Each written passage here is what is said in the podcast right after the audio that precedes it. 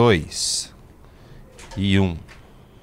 E estamos ao vivo em mais um MBL News. E hoje com Renan Santos e os inimigos públicos. Olá. Boa noite. Olá. Olá. Salve. E Olá. a- E aí, galerita muito louca. Eu te pedi uma questão de ordem Lobato Lobatovic. Vamos ligar um arzinho aí, porque vai ficar quente. São quatro corpos, eles, eles têm corpanzis, tá? São rapazes eh, grandalhões. Corpos corpísticos. Sim, corpos corpísticos. Corpos corpilíneos. Alguns com suco? Alguns sucados, bem lembrado. E muito refletor aqui, vai tá, ficar quente isso aqui. É, lembrando que este programa é um MBL News, ele é um oferecimento de MBL, tá? Importante informação. E lembrando também que vamos autografar as revistas Valete da nova edição para os seis primeiros que entrarem no clube. Nessa live. Então vai entrando no clube, vão receber Valete. Então chegue valetante, chegue valente, tá? É, outra coisa que eu quero dizer também, dia 2 de setembro temos congresso. Não é um congresso, temos um Tour de BTH 2, ou seja, vamos ter um encontro lá em Curitiba com geral. E antes disso, Sandro, vamos ter um encontro na Bahia daqui duas semanas, é isso? Dia 19 de agosto. 19 de Congresso agosto. da Bahia. É isso aí. Aliás, ela tentar. Sabe um convite legal pra fazer pro congresso? Fala aí. Aquela senhora. Caramba, verdade. A gente tem que tentar entrar em contato. Acho que vale a pena, mano. Vale, vale, Vale vale, vale. Ela, assim, tem muita gente comentando na internet, porque realmente parece muito o depoimento do caseiro Francenildo. Que, enfim, é, é aquele choque que tem quando uma pessoa humilde denuncia algo de esquerda, falando verdade, sendo atacado pela esquerda, só que a opinião pública simplesmente se cega pros ataques da esquerda. Ela confia no que a pessoa disse. E essa senhora, assim, eu acho que pode dar. É que se o Brasil fosse sério, ia dar cadeia lá pro deputado do PT, aquele que você elencou. Né? Sim. É, mas é impressionante, assim, porque esse caso envolvendo MST, violência, tentativa de assassinato, é, envolvendo o deputado da Bahia, colocou a, questão baiana nos holofotes. Vocês dois já foram, né? Você ainda não. não aquilo é um proto-inimigos públicos, aquela viagem, né? É.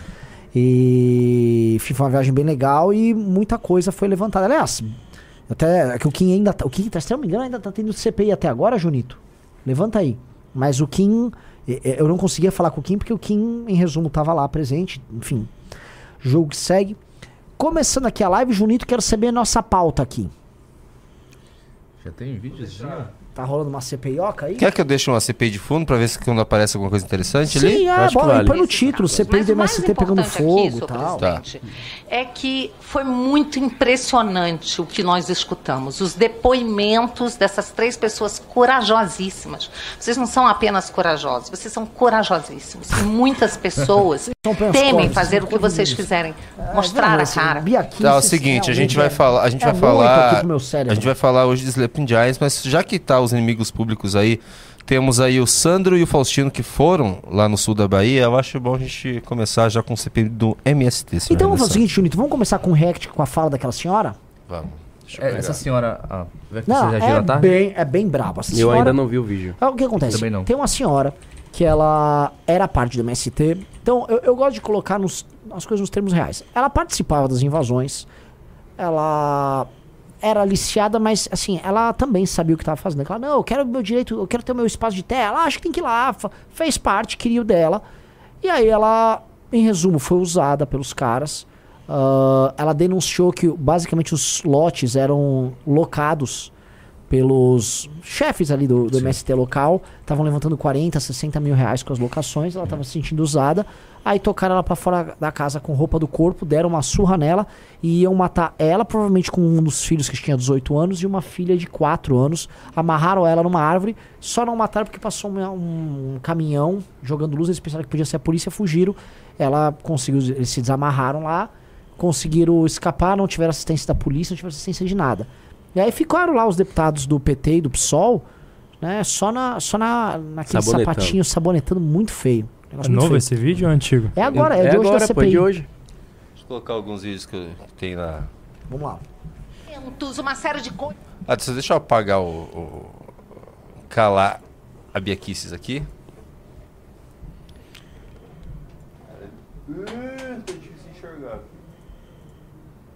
camisola que eu dormia.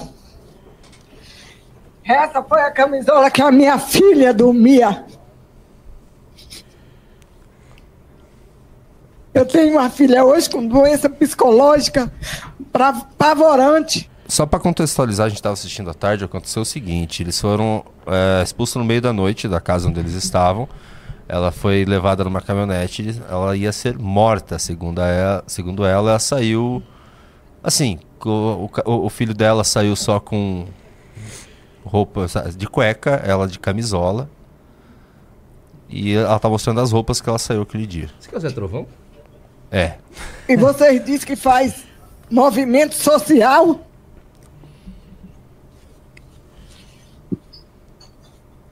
Meu filho saiu com essa cueca. Eu não guardei isso aqui de troféu, não. Eu guardei porque todo dia eu ajoelhava pedindo justiça para mostrar para a sociedade de que forma o movimento age. Para dizer que faz reforma agrária.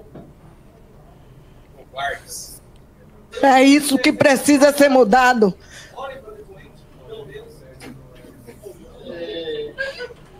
Que eu quero que a, que a direção do MST chegue aqui e diz que eu sou fake news, que eu não existo, Silêncio, silêncio. que eu não Vocês podem ver de fundo os deputados da, da situação é, tirando sarro dela. atuei, que eu não fiz movimento, que eu não existia dentro do assentamento. Que nem Evanildo deu uma entrevista na rádio, que eu era uma bolsonarista. Por sorte ou azar de Bolsonaro, eu nunca votei nele. Palhaço. Ele nunca teve o meu voto. Agora, Valmir teve meu voto desde o primeiro mandato. Valmir, Valmir Assunção, deputado do PT da Bahia. Ele tava ali na comissão? Desde o primeiro.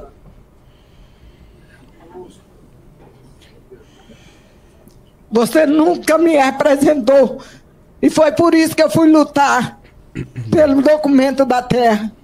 Porque você nunca me representou. Aí, o pessoal tirando sarro. Fica tirando fundo. sarro. Tava ali aí a, a Uber feminista, é, Thalíria Petrone do PSOL lá do Rio de Janeiro.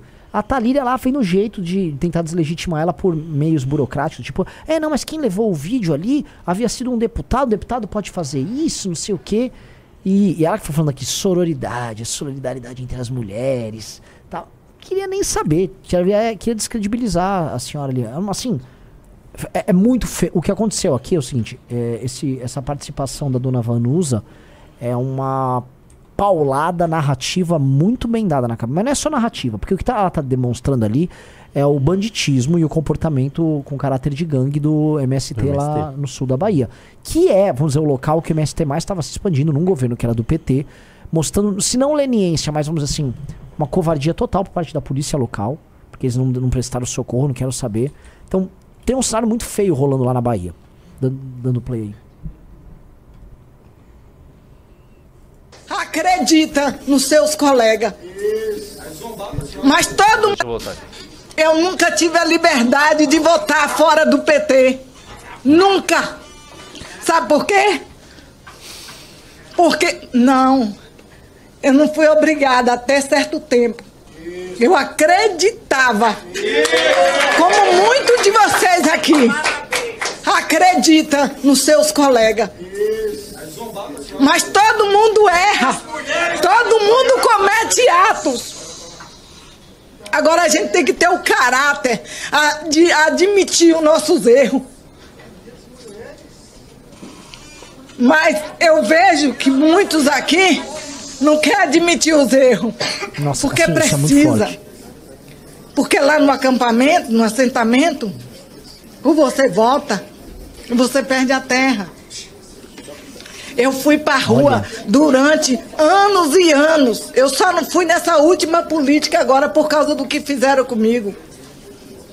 Anos e anos fazer campanha para Valmir Assunção. Nossa, cara. Nunca bebi uma água do bolso de Valmir Assunção.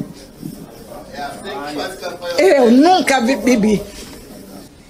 Eu tô aqui para dizer que esse movimento no extremo sul da Bahia age criminalmente quando alguém diz não para eles. Eu, Valmir, eu Carreguei água na galinhota. 60 litros de água. Para fazer a casa. Que você me deu lote na mão. Nossa, Você me deu o papel que era meu lote na mão. Em 2016, no dia 26 de março de 2016. Você me deu o lote na mão. E eu construí uma casa e fui expulsa dela depois de quase 16 anos. Pesado essa. muito pesado. e denunciando o deputado do, PS, do, do, eh, do PT, PT. que é do MST e está na, na CPI. Então ela tá entregando o cara lá, e ele era um dos mais barulhos, ele ficava reclamando o tempo todo na comissão. "É, blá, blá." A situação ficou muito feia pra ele. E você percebe assim, a gente sabe que a Samia é barulhenta, que a Samia, o cara mandou o negócio do hambúrguer, ela sumiu de- dessa, dessa vez. Agora, a, a- os demais ali, do, do PT, do PSOL, lógico, eles ficam fazendo aquela, aquele jogo, aquela chacota clássica, mas aqui com uma bola muito mais baixa. Porque tá. é, Você vê que é uma situação muito difícil de lidar. Tá? Vamos ver mais um e- trecho? Quer falar, Faustino? Não, eu ia falar que, como eu e o Sandro, a gente esteve lá no sul da Bahia, especificamente em Itamaraju, a gente viu que eles realmente se sentem à vontade. É. E eles não só se sentem à vontade, como, de fato, não tem uma, uma, uma reação ali de, um- de uma força política.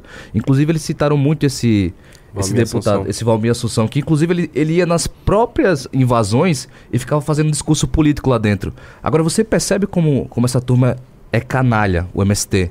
Porque eles pegam pessoas vulneráveis, ou seja, pessoas que estão dependendo literalmente de um, de um espaço, de, um- de uma terra. Eles vendem um sonho de que elas vão ter a casa própria. As pessoas lutam a, a favor disso. Elas chegam no- nas invasões, ganham um espaço de terra. Depois, eles começam a cobrar o aluguel e eles fazem um certo coronelismo com eles lá dentro. E se a pessoa não pagar, ela é expulsa do local e ele- depois eles vendem um lote que, na teoria, era da pessoa. Sim. Eu- cara, eu vi esse vídeo aqui, mano. Assim, a primeira vez que eu tô vendo o vídeo, ela falando tudo isso. é, por parte eu fico um pouco assim. Toca, velho, no meu sentimento, porque eu consigo presenciar todos os dias da minha vida lá na Bahia. É esse tipo de gente. Cara, teve uma vez que chegou um cara lá na minha casa, um senhor, de- eh, com o mesmo discurso, dizendo que por muitos anos ele trabalhou para o PT, por muitos anos ele trabalhou em campanha eleitoral, pedindo voto para esse pessoal, para deputados da esquerda, para deputados do PT, de partidos ligados também ao PT lá na Bahia. E depois que esses deputados ganham é, é, e crescem politicamente, esquecem completamente é, é, dessa galera, desse pessoal do povo em si que votou e que fez campanha ali. Aí você pega, por exemplo, essa senhora aqui. A mulher foi utilizada como massa de manobra, meu irmão. Como massa de manobra. E aí não adianta chegar na gente e dizer que a gente está inventando narrativa, que a gente quer só criar conteúdo, que a gente quer ir, ir lá em campo mostrar o que está acontecendo para ganhar curtida, porque não é isso. Não é isso. Eu não tô aqui à toa, não. Eu tô aqui porque eu, como baiano, me indignei, comecei a gravar vídeo, vim para aqui, mas muitas outras pessoas podem fazer isso, podem gravar vídeo, pode ficar indignada, porque o que acontece na Bahia, velho, o que acontece com essa senhora aqui, pra chegar, pegar o microfone e dar um depoimento desse aqui, vai dizer que, é, que, a, que ela foi paga pra isso? Vai dizer que ela quer curtida também? Vai dizer que isso aqui é narrativa, que ela tá inventando narrativa pra, pra conseguir, sei lá, aparecer? Vai dizer que é isso? E o fato dessa mulher quebra até a própria esquerda, porque é uma mulher de classe social baixa e negra. Pois é. Sim. Eles é. vão ficar fazendo chacota dela E na- eles na fazem CPI. chacota. Isso mostra que eles são completamente seletivos. São seletivos. Porque se fosse ao contrário, se fosse ao contrário, fosse deputados ali da direita fazendo chacota de alguma senhora como ela, nossa, no outro dia, no outro dia não, na mesma hora tava É, o todas as cancelamento. redes, é, todas as Ta- redes. Tava em todas as redes Pra- o cancelamento. Pra pegar um pouco do, do gancho do, do Sandro, eu acho que é até interessante quando a gente vê o depoimento dessa mulher aqui, mas eu e o Sandro, a gente viu presencialmente o depoimento de uma é uma mini ag- agricultora que ela foi expulsa da terra dela e, meu, é emocionante quando ela falou. É, isso tá no, no vídeo do, do Arthur, Júnior, se quiser pegar depois, no, no vídeo da Bahia. E aí a gente chega dela. lá, a casa da mulher, que no caso era a casa dela. Não era uma fazenda enorme como o pessoal imaginar, eles invadem fazenda, não. Era a casa da mulher e ela produzia ali na área rural da casa dela, né? E você chega na casa da mulher, a casa tava toda furada de bala. É. Toda furada de bala. O, o, o que você, assim, o que tava acontecendo lá, vocês foram ver em loco, é um um lance de gangster, de banditismo, de é, é, é- é transformar o campo numa, numa espécie de um faroeste, numa zona de ninguém, com uma quadrilha, que é o MST, o MST, vamos colocar aqui, o MST é uma quadrilha que tem uma espécie de licença política para fazer isso. Ah, não, porque assim, a função do MST é fazer isso. Temos que discutir. O papo da esquerda, temos que discutir uma ova. Tem que prender. Essa, essa CPI, ela tá funcionando porque ela está tratando o MST nos termos corretos. Quando hou- houve discussão sobre MST nos anos 90, é, enfim, vocês eram, sei lá, talvez só o Costenaro existia. Pô, nasci em 93. Sim, sim. Aí, quando passou o Rei do Gado, acho que 97, 96, 98. O Rei do Gado foi uma novela que marcou muito, né? E é uma grande novela. Eu era noveleiro quando era criança. E assim, o Rei do Gado era uma bela novela. E no Rei do Gado, o, tinha essa discussão sobre MST. E aí havia uma romantização do MST. A novela até mostrava os problemas do MST. Mas havia uma romantização. E o debate público romantizava. Tipo, temos um problema aqui, veja só, não sei o quê. E aí, quando se tratava em termos políticos, era tudo com muitos dedos. Não, veja, não sei o quê. Hoje não. O que estão fazendo é tratando o MST como assim, como uma organização criminosa, como uma gangue, com práticas criminosas. E aí fica o ponto que assim, acho que é, é legal de, de colocar, que o. A gente comentou, né? Foi até editor, fiz editorial, o Beraldo que fez isso viralizar nas redes, que foi o fato da Globo ter armado uma tocaia pra tentar pegar a polícia em ação aqui na periferia de São Paulo. E não tem tocaia da Globo indo pegar casos como esse. Seja da agricultora, que o, o caso da agricultura que vocês foram visitar é muito mais grave que o dela. Essa senhora aqui, por mais que a gente, uma galera fique comovida, essa senhora participou de uma invasão de terra. O máximo que a gente pode falar, pô, ela foi usada, é uma pessoa i- É uma pessoa ignorante. ignorante. E assim, de fato, eu creio nisso, porque assim, ela é uma pessoa que foi levada a crer que eh, existe a ideia de que ela tem direito a uma terra. Tipo assim, ela tem um direito a um naco da propriedade de alguém, porque isso é a forma de se fazer justiça, e eventualmente ela acreditou nisso e participou dessas invasões. É, posto isso, claramente ela está sendo utilizada, e claramente ela foi traída e usada como um objeto descartável no processo. Que tem, o que mostra um, assim, um caráter profundamente desumano nisso aí. Né? E, enfim, é, Playboy vai continuar usando o bonezinho do MST embalada, como a gente sabe, aquele clássico. Só que não há nem sequer uma compreensão e um questionamento sobre o que acontece. Porque, veja, assim, tem vários parlamentares do PT ali e do PSOL. Ali em cima tá, ali, tá a Lídia Petroni. Que Aliás, você já chegou a. Que no Rio de Janeiro tentou passar uma lei pra defender quem tentasse roubar, acho que até mil reais, um negócio desse. Igual na É. Califórnia. É. E aí a Thalíria tá lá e você percebe assim, a Thalíria é uma pessoa que é, tá muito preocupada com o caso. Tá- Ela fica olhando ali agoniada, mas ela não se manifesta, não faz nada. Ela sabe que ela tá ali presa, porque ela não consegue, por exemplo, ela não vai querer tentar peitar a mulher. É, e aí ela tenta fazer uso de assim, manobras procedimentais e regimentais pra tentar deslegitimar. É muito baixo o que a Thalíria faz. E eu acho que vocês têm que pegar esse caso, você Cara, Thalíria, do teu estado. Tá me dando ideia pra caramba isso daqui É, hoje. porque Tem- esse, esse caso aqui dessa mulher, assim, ela demole a construção narrativa de todos esses políticos que estão aí. Como é que o pessoal vai explicar o depoimento dessa mulher que foi usada pelo MST? Porque tá tudo aí, os caras espancaram ela e tentaram matar ela e os filhos. Ah, não, ela tá mentindo, falaram que ela, ela é do Bolsonaro. Ela tem um exame de corpo de delito. A casa dela existia, ela morava lá, ela tem vídeo da casa destruída dela. Então, onde esses caras querem chegar? E o problema, assim, é. Eu acho que isso não estava no horizonte que a esquerda estava imaginando. Essa CPI, essa sim tá virando um problema. E ela tá chegando no MST e tá fundamentando, vamos dizer, pegar um deputado do, PS do, do, do PT lá da Bahia, completamente ligado a eles, que é um cara que você já vem, você até comentou comigo na live da tarde. E a gente ente- enxergar, talvez, assim, o que esses caras estão fazendo no estado da Bahia como o caso mais agudo de atuação deles. Aqui em São Paulo não é muito MST, tinha um, uma subdivisão deles, que, que assim, uma- um racha, né, que era um movimento tocado pelo José Rainha. Aí prenderam o José Rainha no começo do ano, acho que já soltaram. Mas assim, aqui tá um pouco mais controlado tal. Agora, na Bahia, como tem a, a anuência, vamos falar a verdade, do governo, É, o governo ele se omite, né? Porque assim, é, o governo da Bahia é petista e ele depende também de uma senhora como essa para se manter no poder. sim. né? Infelizmente, é isso que acontece na Bahia e o governo ele se omite para a situação que aconteceu e que vem acontecendo lá no estado, que é a desordem total. E as invasões do MST foi justamente isso. Rui Costa, que foi governador na época, se omitiu. Agora, na virada do ano, quando a gente teve essas vastas invasões, o Jerônimo Rodrigues, que também se elegeu governador, se omitiu de tudo que aconteceu, né? Não se posicionou. Quando você perguntava para ele sobre o que estava acontecendo lá na Bahia das invasões, ele simplesmente não respondia, não veio à imprensa falar nada. E digo mais, o vice-governador Geraldo Júnior ainda se posicionou apoiando falando que o que estava acontecendo na Bahia era normal e era mérito do MST. Tem vídeo dele falando isso pra imprensa, cara. Pra imprensa, o vice-governador do estado. Então você percebe que existe sim, de fato, é, é, uma omissão do governo para que os atos do MST continuassem acontecendo. Entendeu? Então, ocasionou nisso daí.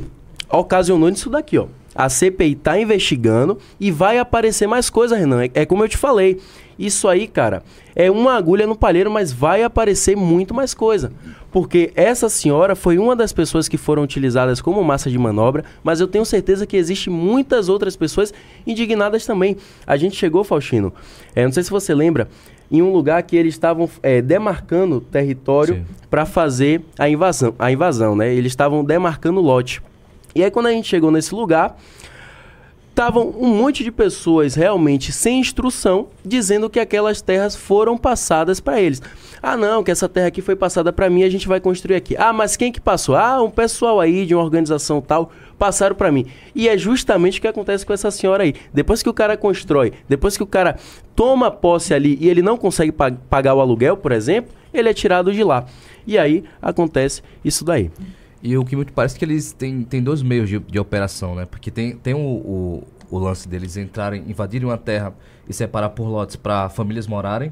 E tem também o caso que eles invadem fazenda e pedem suborno aos fazendeiros para devolver Sim, a fazenda. Para devolver a Que fazenda. foi, acho que foi do caso do, do Zé Renha, quando ele foi preso, foi por questão de, sub- de, de pedir dinheiro pro fazendeiro.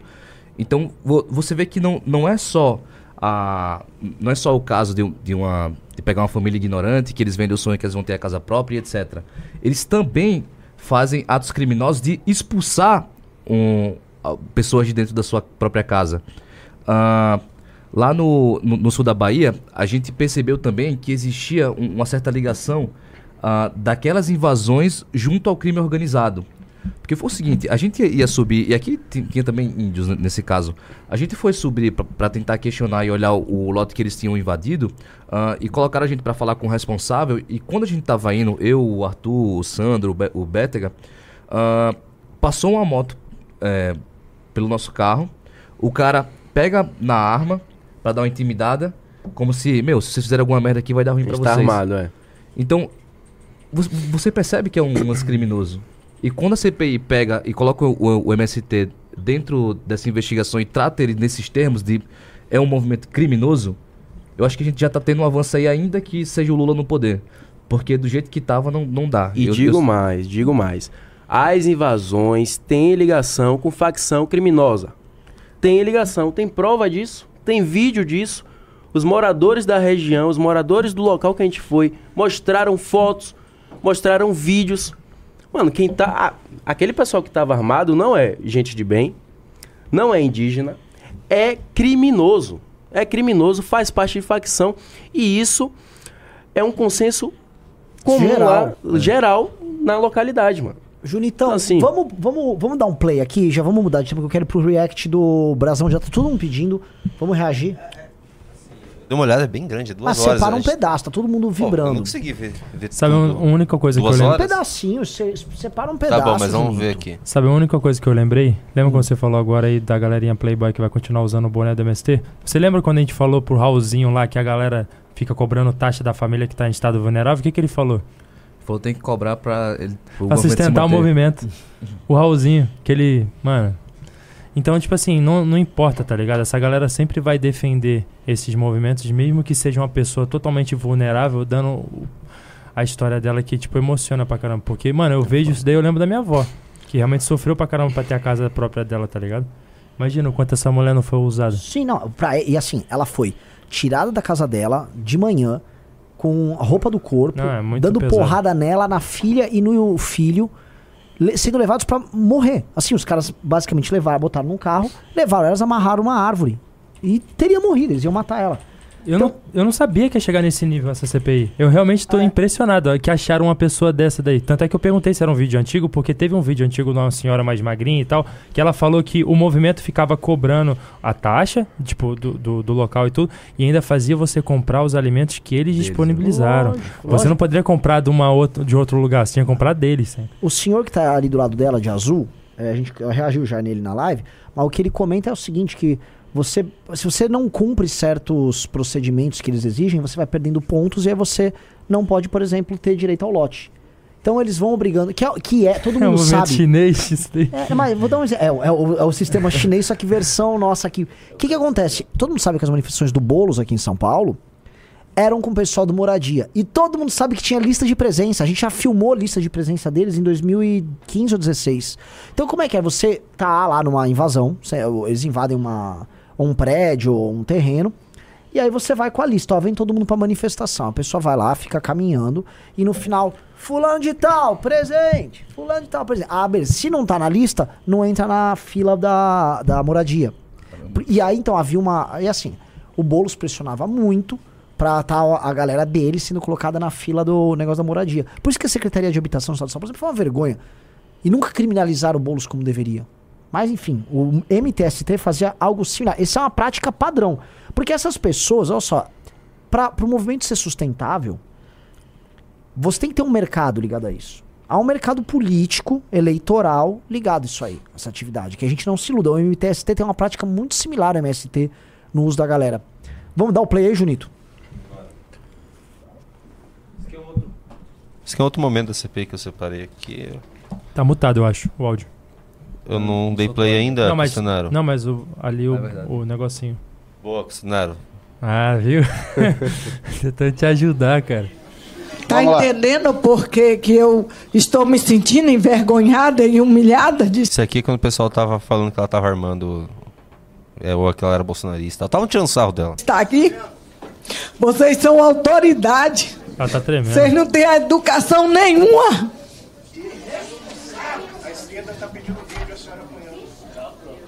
Vocês acham? Você acha, Valmir, que é uma armação aquelas porradas ali? Fala pra mim, você acha? Responde pra mim. Por favor, tá vamos manter o silêncio. Não, tem uma deputada, acho que bolsonarista indignada, gritando. Ela é vítima. Ela é vítima. A gente tem que parar com isso! Calma. Proteger as mulheres! Vocês estão envergonhando o A país. cara da, a cara da Toledo. Só um minutinho, por favor. Atenção, vamos continuar com a palavra, deputado Ricardo Salles. Vamos acalmar, vamos, vamos continuar. Mano, tá ligado que isso aí tá me dando muita ideia pra um evento Continue. específico, né? Então, eu Sabe, vou. né? Entendeu? Queria mostrar essa parte aí, que é, é tipo o pessoal dando risada ela tremendo, cara. Essa parte. Nossa senhora. Ela, ela tinha mostrado um vídeo do dia que ela foi agredida. Vamos dar uma olhada no vídeo? Nossa. Vê aqui, ó. tarde aqui na cidade do Prado. E é isso aí. Esse é o resultado da nossa, pela luta pelo documento da terra, pela legalização da terra. Senhores ministros da Justiça, senhor presidente, ou nós temos um país de gente ou nós temos um país de animal irracional. Nós temos que tomar rédea das nossas vidas. Não podemos viver coagidos. Você feito percebe que é uma, ela tá com o olho roxo aqui, né? Nessa sim. parte aqui tá. E a boca dela parece que tá meio cortada no lado de baixo. bicho no mato, usado como mão de obra escrava, massa de manobra, moeda de troca, escudo humano. Precisamos de socorro.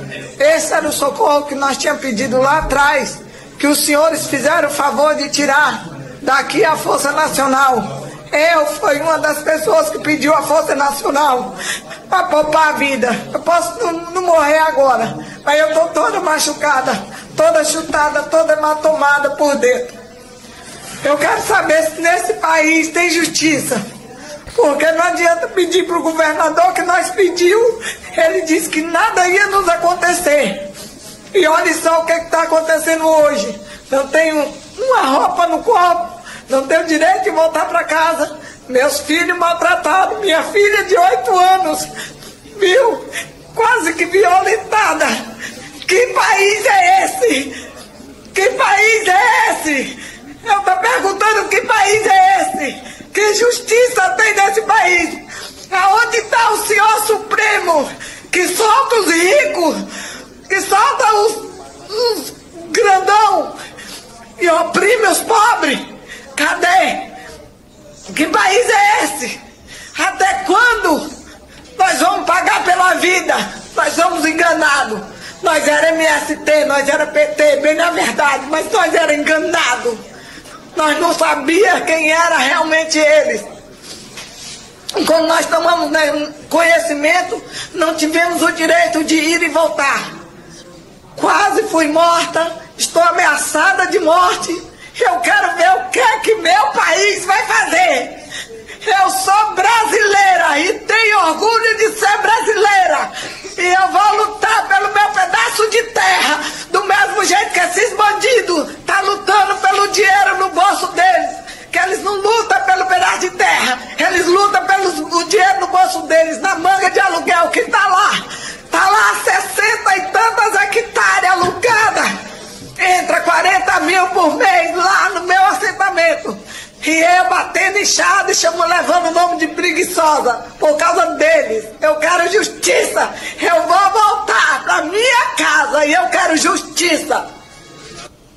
Esse vídeo é de quando? Esse vídeo é. De agora, do- não, ah, esse vídeo vídeo, não, ah, é de 2021, que é Ah. quando aconteceu o caso. Esse vídeo é do período que aconteceu o caso e agora ela tá na comissão, isso foi hoje na comissão. É. A, a Thalíria lá, vamos ver, vamos ver a empatia da Porque o Thalíria. Bolsonaro não aproveitou isso na época, né? Mano, perdeu um pouco. Bolsonaro. Não, eu sei, eu tô falando, Você tipo tá querendo assim. dizer que o Bolsonaro não conseguiu fazer algo muito óbvio que tava na cara dele, que poderia destruir algum inimigo dele, e ele simplesmente, sei lá, tava tentando inventar um remédio novo contra o Covid, era isso? Tuxê. Tá enfiando ozônio no. Ah. Que agora foi aprovado pelo Lula, inclusive. Vamos ver. Cara, só o cara fazer o básico, né, mano? Tava, tava Tá na- beleza, tá beleza. Qual é Conseguindo. É a Lei 1579, artigo 2 sobre o próprio funcionamento da CPI. Ele trata que no exercício das suas tribu- atribuições, eu não vou nem ler, usar o tempo todo. Poderão as comissões parlamentares de inquérito determinar diligências, tal, tal, tal, e tomar depoimento de quaisquer autoridades federais, estaduais, municipais ouvir noticiários, por aí vai. Eu queria entender por que um membro da CPI, um membro, como todos nós, é quem está indo ali entregar um vídeo que é citado pela depoente. Porque esse vídeo está de posse de um membro da CPI. E se isso, e se isso tem relação Olha, com olha, o bom só uma pausa, pra vocês trabalho. entenderem quem é Thalíria Petroni do PSOL. Ela é hiperfeminista, defensora de causas sociais. Foi uma mulher que demonstrou ter sido agredida, expulsa da casa dela por parte do, do movimento do Sem Terra. E aí a primeira preocupação da Thalíria Petroni do PSOL é tentar ver meios dentro do regimento de diminuir o que foi dito por essa mulher, dizendo que um outro de- eh, deputado que estava na CPI tinha posse dos vídeos que são públicos, são de 2021, que não alteram em nada a qualidade probatória dos vídeos, o fato de eles estarem em posse de qualquer outra pessoa. Porque o fato é o fato, independente de qualquer outra coisa. E aí a Um preocupação dela podre. é que é, é- é doente. Assim, aí é o garantismo ao contrário. Quer dizer, assim, né? É, é o discurso ao contrário da vítima é sempre vítima. Lembra aquele papo, né? Ela é uma vítima. Aqui, ó, aquela senhora já foi desumanizada, ela perdeu todo o status humano que ela tem. Ela é apenas um inconveniente narrativo pra dona Thalíria Pe- Petroni, cara. Criminoso isso aí. Desta CPI, senhor presidente. Queria que o senhor pudesse me explicar. Nojo. Eu gostaria que o senhor um pudesse minutinho. explicar, presidente. Deixa ela terminar de falar, deixa a deputada Thalíria terminar de Por falar. que um vídeo está de posse de um membro sentado aqui que deveria estar ouvindo e não assim, não, não foi na mesa e nem sequer com a depoente. Não podia fazer parte do depoimento da mesma, senhor presidente. Mano, eu tenho nojo de Janeiro não, ter não- eleito não é no Instagram dela que tá aqui, ó. Negra, feminista, ecossocialista. Velho, na moral, ela tá simplesmente fechando os olhos pra tudo que foi dito pelaquela senhora e tá simplesmente também ignorando aquele vídeo. Ela tá querendo dizer que pelo, por, por ter sido um membro da comissão que levou o vídeo pra ser passado ali, o vídeo não tem é, é, embasamento Validade. nenhum. Não tem embasamento nenhum. Quer dizer que essa senhora aqui tá armando. Quer dizer que essa senhora não é pobre. Quer dizer que essa senhora não é negra. No olhar dessa Thalita aí. Thalita o nome dela. Talíria. Quer dizer que essa senhora não é negra, não é pobre. Quer dizer que essa senhora não foi agredida. Quer dizer que essa senhora não sofreu. Porque no olhar dessa feminista aqui, dessa deputada feminista, essa senhora aqui não tem qualidade nenhuma pra ela. Por quê? Porque está desmascarando uma narrativa que eles constroem em época de eleição e que está correndo risco agora de ser desconstruída. Que na verdade está sendo desconstruída por uma pessoa sem instrução e uma pessoa que foi utilizada como massa de manobra. E aí o que é que esse pessoal faz? Já fica ali com medo, já quer desmontar a narrativa que ela está dizendo que é uma narrativa que foi criada e está querendo se empoderar por cima, dizendo que não tem valor nenhum nada que foi passado aqui. Ó, Vamos ver umas tão- coisas- É, estão falando que a Glaze. Ela respondeu a Glaze, né? A Glaze falou. Ah, é? A Glaze falou Então vamos pra besteira. Glaze? Eu ia colocar. Eu queria ver a participação do Zé Trovão. Pera, a senhora respondeu a Glaze? Vamos ver. A Glaze tá ali, ó. A Glaze. Vamos ver, fala da Glaze e vamos da senhora. Não quer ver o Zé Trovão? Depois. Pô, aí a gente tem. Pô, da Glaze, da Glaze deve ser mais impactante a mulher respondendo a Glaze. Vamos ver, Vamos ver. vamos ver a cínica. Vamos A, lá. a Patricinha. 3 a, É, a ficou na 2012. luta ficou na luta. Não, ficou sendo travada por agentes políticos que não Gente, queriam isso isso. é opinião. Não perguntei a opinião dele, estou fazendo perguntas objetivas e espero que ele responda objetivamente. O fato aqui É um é, que ele foi em que perderam a 2017. O fato aqui é que essa é uma luta antiga e muita gente ralou antes dele para ter direito à posse da terra. Se ele teve um lote lá, é porque gente antes teve coragem de lutar pela reforma agrária. Por isso eu quero recolocar aqui. O que nós estamos assistindo aqui é muito mais depoimento de gente com briga local, num assentamento ou num acampamento. Porque eu lhe pergunto, o senhor conhece os 168 assentamentos do MST na Bahia? Olha o papo. Conhece os 249 acampamentos do MST na Bahia? MST não tem nenhum assentamento na Bahia. Todos os assentamentos são em terras vadidas, que ou é do Gente, INCRA... eu não perguntei se o MST tem, eu estou perguntando se o senhor Não, conhece. não, conheço porque não tem. O senhor, o Nossa. senhor conhece? o senhor- Nossa! Olha o corte, moleque. Quem é esse cara aí? Tu falou que é quem, Junito? Um cara que perdeu terra ali? Perdeu terra também. Nossa, dá um play. Agora, o lance é o seguinte, ela trata o seguinte, a, a Glaze ela é mais sofisticada que os demais ali, né? Ela vai na seguinte linha, ó, você só tá tendo o direito de reclamar que perdeu sua terra ali, porque muita gente lutou pra que eh, rolasse essa, essa ideia de que todos teriam direito à terra, que essa luta já é anterior. Sim, por isso que a luta em si tem que ser destruída. A luta do MST, a gente não pode ficar validando, porque a gente tem que sempre lembrar, por exemplo, essa senhora, ela foi vítima disso. Agora, essa senhora, não é que, pô, ela coitada. co- não, coitada no, no sentido de, pô, ela viveu aquilo, ela sofreu, ela foi usada, mas ela participou de uma invasão. A história toda tem um fato gerador que é um cometimento de um crime parte de uma organização que usa senhoras como ela pra isso. O que tem que ser destruído é a ideia de que você vai ter o acesso à terra mediante a invasão de propriedades. Essa ideia tem que ser destruída e as pessoas que são alvo dessa, dessa política, que são basicamente os proprietários dessa terra e senhoras e senhores como essas pessoas estavam lá, que foram usados como massa de manobra, essas pessoas têm que parar de ser usadas dessa maneira. Ah, mas ah, pô, temos que ter reforma agrária?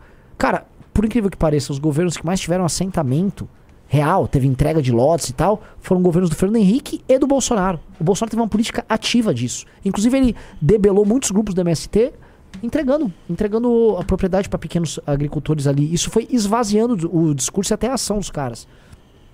Então não pode tem- alegar isso. Legal a reforma agrária, mas não isso aí. Isso aí é outra coisa. Temos documentos aqui, Não são tem. reconhecidos pelo INCRA. não tem nem documento. Só por favor, o senhor se, se contenha. Eu não perguntei o que o senhor acha que tem ou não tem. E ela é tem muito arrogante, velho. Então o senhor desconhece. Eu queria lhe dizer que o MST é um movimento que tem 400 mil famílias assentadas no Brasil, 70 mil acampados. Só no meu estado do Paraná são centenas e centenas de famílias. O MST tem cooperativas. Eu não sei se o senhor sabe, mas uma rede grande de cooperativas. Pausa, o Bétega vai saber identificar. O Bétega não tá aqui aqui.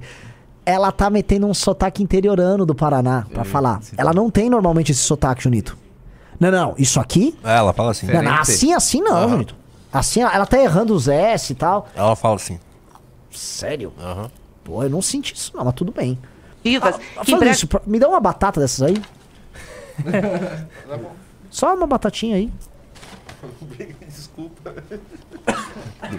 Tô com bastante fome. Vamos lá. Ah, paga por você, inclusive, viu? Ah, é, pô, muito, fico muito feliz. Glaze que me aguarde. Valeu. No Rio é muito fácil de encontrar ela. Hum. Só dar um tempinho depois eu voltar Ah, pro meu Rio de Janeiro, quer? filhão. Não? Não, obrigado. Pegam muita gente. O senhor sabe quantos milhões de litros de leite o MST tem por dia? 7 milhões e 500 mil litros de leite produzidos. Que que tem a ver de isso? arroz É, são o que que tem a 42 mil toneladas por Tá ano. propaganda. Eu sei porque as cooperativas de arroz da e de Abra- leite Ah, arroz são no meu tal. estado. O arroz como tem que em custa vários o estados. dobro do mais então, o senhor barato. está rindo aí, o senhor está fazendo acusação a um movimento que o senhor não conhece. O senhor está tirando por uma disputa sua, interna, dentro de um assentamento e de uma briga por essa disputa interna, comprometendo todo um movimento. Vocês sabem que vocês não estariam nem perto de ter um lote de terra se não fosse o M- o MST. Nossa. Meu Deus, que. Que nojo. Que nojo. Que nojo, cara. É por isso Ai, que eu vocês não teriam um lote. Nem chegariam perto de ter um lote se não fosse. Sabe o que Vai parece se que... pa- foder, cara. Vai se foder essa mulher. Não, essa mulher, é esse depoimento da Glaze é uma das coisas mais escrotas que tem. Aliás, hoje esse dia foi muito revelador sobre quem são essas pessoas. É tudo escroto o que eles estão fazendo. Vai, dá o play, dá o play. criado em 1984 no meu estado, na cidade de Cascavel, porque ousou lutar pela reforma agrária. Quem antes ousou lutar pela reforma agrária nesse país? Qual outro movimento? O que, que tu ia falar, Fernando? É só falar. Que, é, eu morava, eu sou de Cascavel, né? Do lado de Cascavel. Morei a vida inteira em Cascavel. É, os assentamentos que, do, de que surgiu o MST ainda tá lá. Ainda tem gente que vai lá e aluga terra e sai e ainda estão. Desde 1984! Não, não, ah, não deu certo? Aí não é um exemplo de sucesso? Você vai lá, tem um. Não sei se ainda. Com certeza tá assim ainda. Tem o. Quando você entra na cidade, tem um pedágio. Daí dá pra você ver lá do pedágio, lá embaixo, um grande assentamento. Tá anos e anos e anos e anos só barraca. Há anos e anos. Sabe, décadas, só um monte de barraca lá. Nunca deu certo assim, o negócio o, lá. é, reforma agrária discutida no Brasil há muito tempo. Só para dar um exemplo, o, o André Rebouças, ele falava de uma reforma agrária voltada para os negros que foram libertos para eles terem pequenas propriedades rurais, pensando numa maneira de inserir os negros no- em atividades econômicas no direito de propriedade, já, quer dizer, ainda no século XIX. Então já teve discussão sobre isso, já teve debate sobre isso. E- Eles não inventaram essa discussão aqui no Brasil. Essa discussão não foi criada por eles. movimento ousou? O senhor sabe quantos milhões de hectares o presidente Lula assentou no Brasil só no mandato dele? 54 milhões de hectares de terra. Isso que o senhor falou aqui sobre o kit básico do INCRA, para quem tem, o senhor falou o CCU, na realidade é a carta de anuência que a gente sabe que tem. O senhor deu a entender aqui que isso começou com o Bolsonaro, que começou com o seu CCU. Não é verdade. Isso tem desde a política de reforma agrária do governo Sarney. E sabe por que foi melhorada? Porque tem um movimento como o MST que lutou muito. Eu não sei se o senhor sabe quanto que hoje tem o crédito mulher. Não são mais 5 mil, são 8 mil. Entendeu? Quanto tem o crédito de implantação, 8 mil. E quanto tem de produção, 16 mil. É assim que tá. Mas isso é luta, porque isso não aconteceria. Ela fica Esse pessoal que está aqui hoje. que a demanda, que, que a, vamos dizer, que há um benefício geral gerado pela ação do MST. A primeira coisa é, a maior parte dos assentamentos não se tornam produtivos. As terras são, na maior parte das vezes, ou vendidas ou elas são abandonadas. Há um fenômeno de favelização do campo gigantesco e há um fenômeno de favelização do campo horrendo tocado por eles. A produtividade deles é extremamente baixa e o que o movimento começou a criar foram uma- um conjunto de lojinhas em bairros ricos das cidades vendendo produção de produtos orgânicos é, com uma marca ligada ao MST. Foi um rebranding que eles fizeram aí por volta de 2015. Com, aí por isso tem um bonezinho, ficou um negócio cult, que aí você compra uma castanha mais, um pouquinho mais cara, um arroz integral. Aí você cria aquele climinha que aí eles, ah, só tá aqui orgânico e tal. Tá? For- fora o problema que eles quiser- criaram foi uma hiper. ass- um hiper acirramento da, do clima político dentro do campo.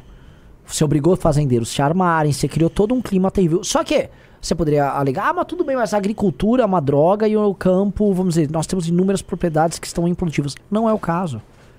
Não é o caso. E esse é o problema que eles estão tendo. O Brasil tem a agricultura que mais se desenvolve no mundo hoje. Das grandes, eu não sei, às vezes tem um país pequeno crescendo, mas a agricultura brasileira é muito desenvolvida. Então ela falar que, que ó, há um problema de. Não, veja só, tem muita. terra", Não, não tem. Não tem. O, a a gente sempre dá o exemplo. O agro está avançando para regiões que ninguém imaginava. O agro está avançando pela Bahia, pelo Piauí, pelo Maranhão. Então ela vem falar, de novo, que como se fosse isso aqui fosse uma solução, não é solução. E mais, esse pequeno produtor familiar que eles imaginam aí, co- como se fosse, sei lá, o pequeno produtor rural francês, não é o caso dessas pessoas que não têm estrutura. A maior parte das pessoas que se tornam agricultores, elas não têm formação, elas não têm treinamento, elas não sabem administrar o, o lote delas, não sabem o que plantar, como plantar, elas não têm aquela cultura. São pessoas que foram tacadas ali. Ah, o que que a pessoa faz? Ela vende o lote dela se ela recebe. Então você tem um problema assim, o agro organizado precisa treinar muito. Tem o Senar que treina o pessoal, você tem a Embrapa, você tem toda uma economia complexa e competitiva criada ao redor disso.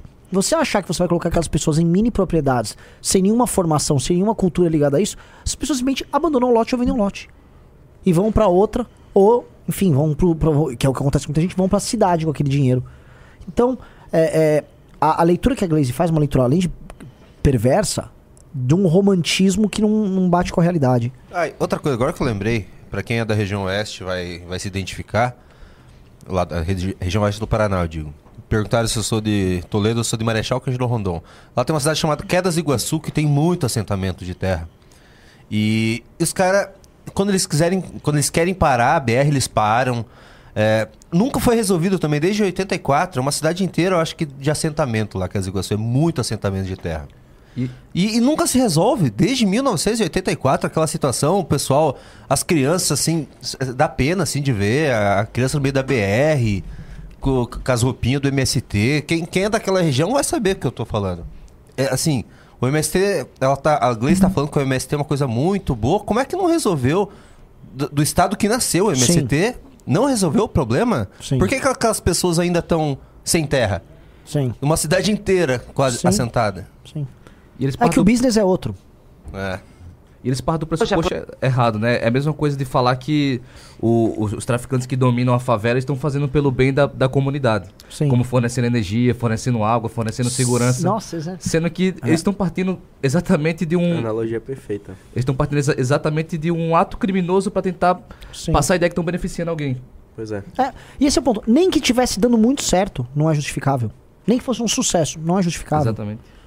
Aplaudindo vocês, não é o pessoal que luta pela reforma agrária, é o pessoal que luta pela grilagem, é o pessoal que quer que tenha armas dentro das, das fazendas para espantar, entendeu? Qualquer um que chegue perto. Pausa. Não pa- interessado. Mas ela. É lógico. Mas que, que arma pra quê? Pra dar bom, bom dia pra, pra galera? Vou invadir. Ah, eu trouxe uma arma aqui, por favor, faça uso. Mas que- Não está interessado na terra grilada, claro, na terra grilada. É o pessoal que gosta dos clubes de tiro. deputada. O que, que tem a ver, irmão? Meu Deus do É, céu. eu só quero comentar um negócio nessa fala da Glaze aí. Ela, você sabe que ela fala tanto da arma, né? É, eu tô de pós de algumas pesquisas de opinião que envolvem essa questão das armas. E assim, por conta, especialmente os dois últimos anos do governo Bolsonaro, a questão das armas virou. A maior parte da população é contrária à ideia de posse e. Enfim, direito a andar armado, etc. É, e isso não era assim. Era mais ou menos dividido, mas sempre com o lado pró-armas vencendo. Hoje, especialmente em regiões urbanas, isso virou. E é sintomático de, do, do uso burro que o bolsonarismo fez disso. Quer um exemplo? Eu. Hum. Eu, eu, eu tenho extremamente um. Mano, eu tenho um medo muito grande em relação a dar arma pra qualquer população. Mano, tu pega a Carla Zambelli, que era uma Sim. deputada federal, que É. deveria ter noção do que tá fazendo. Olha o que, que ela fez. Imagina você entregar arma pra uma porrada de gente. Se não for. Mano, se a pessoa não tiver medo de puxar, sacar a arma e ela perceber que a vida dela vai estar, tipo assim, ela vai pra cadeia, ela vai passar um bom tempo ali jogando xadrez Sim. na cadeia. Mano, eu tenho muito medo de você entregar arma pra qualquer um. Então, pô, se aconteceu comigo, eu tenho absoluta certeza que boa parte da população ficou com medo em relação a isso. É o Better. Eu quero que meu tempo seja reconstituído, presidenta. Por favor, mantenha o silêncio. Por favor, reconstitua Tá meu colega tempo. do Paraná aí, Devolve o Better. tempo para a deputada, 20 segundos. Cara, Ô, vê o- vê embaixo o tem sotaque dificuldade. Eu queria que arrumar. restituísse o meu tempo. Eu estava com quase oito minutos. Restitu- Oito minutos. Quantos? Tá 7,55 segundos. Pronto. É, eu quero, eu quero dizer que esse pessoal aqui nunca lutou pela reforma agrária. Se dependesse deles, vocês não teriam direito nem de lutar pelo lote que vocês dizem estar lutando. Vocês não chegariam lá. Porque esse pessoal acha que a terra tem que ficar concentrada, que não tem que existir reforma agrária. A cabeça deles é das capitanias hereditárias. É de quem grila a terra e acha que está tudo certo. Porque o agronegócio sério não age como eles estão agindo aqui. Entendeu? Não faz essas interpelações, não ataca o MST, não precisa Oi? de arma, não precisa de capanga. Quem precisa de arma e de capanga é quem não é sério. Aí quer é fazer isso, mole, tá? exatamente. Mole. Se dependesse deles, vocês não chegariam nem perto de um lote de terra. Essa é a verdade. Eu fico muito triste, como disse a senhora aqui, fico muito triste com esse depoimento, porque eles estão utilizando de vocês. Estão utilizando. Não pense que essa gente vai defender vocês, não. Essa gente não vai defender. Essa gente não gosta de pobre. Essa gente não gosta de gente que possa ajudar. Essa gente é a gente da bala. É verdade, a senhora está rindo, mas a senhora sabe disso. Adoramos, tanto adoramos que disponibilizamos 54 milhões de hectares para fazer reforma agrária, fizemos o Bolsa Família, fizemos o Mais Médicos, fizemos o Minha Casa Minha Vida, fizemos o Farmácia Popular, nós fizemos vários programas, fizemos o ProUni, fizemos um FIES melhor para o filho do trabalhador, criamos universidades públicas, demos condições às pessoas de ter oportunidade na vida. É isso, é isso que a gente faz. Esse é o nosso propósito. E é por isso que eles nos chamam de comunista. Porque quando a gente atende a maioria, eles acham que é isso, que é ser comunista. Se dependesse deles, não tinha reforma agrária nesse país, não tinha nada. Esse negócio de título proselitismo do Bolsonaro, entendeu? Para tentar ganhar em cima de coisas já feitas. Mas não é Porque não. se ele, é, te- ele Ah. fez mesmo. E olha só, sou eu falando, não gosto do Bolsonaro, mas fez. E fez bem feito. Tivesse mesmo capacidade para fazer reforma agrária, ele teria feito desapropriação e feito novos assentamentos. E podia titularizar, não precisava parar, não, os assentamentos, mas não fez, porque a cabeça dele não é essa. E o senhor fez uma declaração aqui muito grave sobre a urna que tem no assentamento. O senhor disse que o pessoal controlava o voto. É importante o senhor dizer como isso era feito. Eu posso falar Urna algumas no coisas aí? assentamento? Que eu tô... Ah, Tô escutando antes aqui, eu tenho alguns apontamentos a fazer. É uma declaração. Posso falar? Ou querem to- tocar até o final a Glaze aí?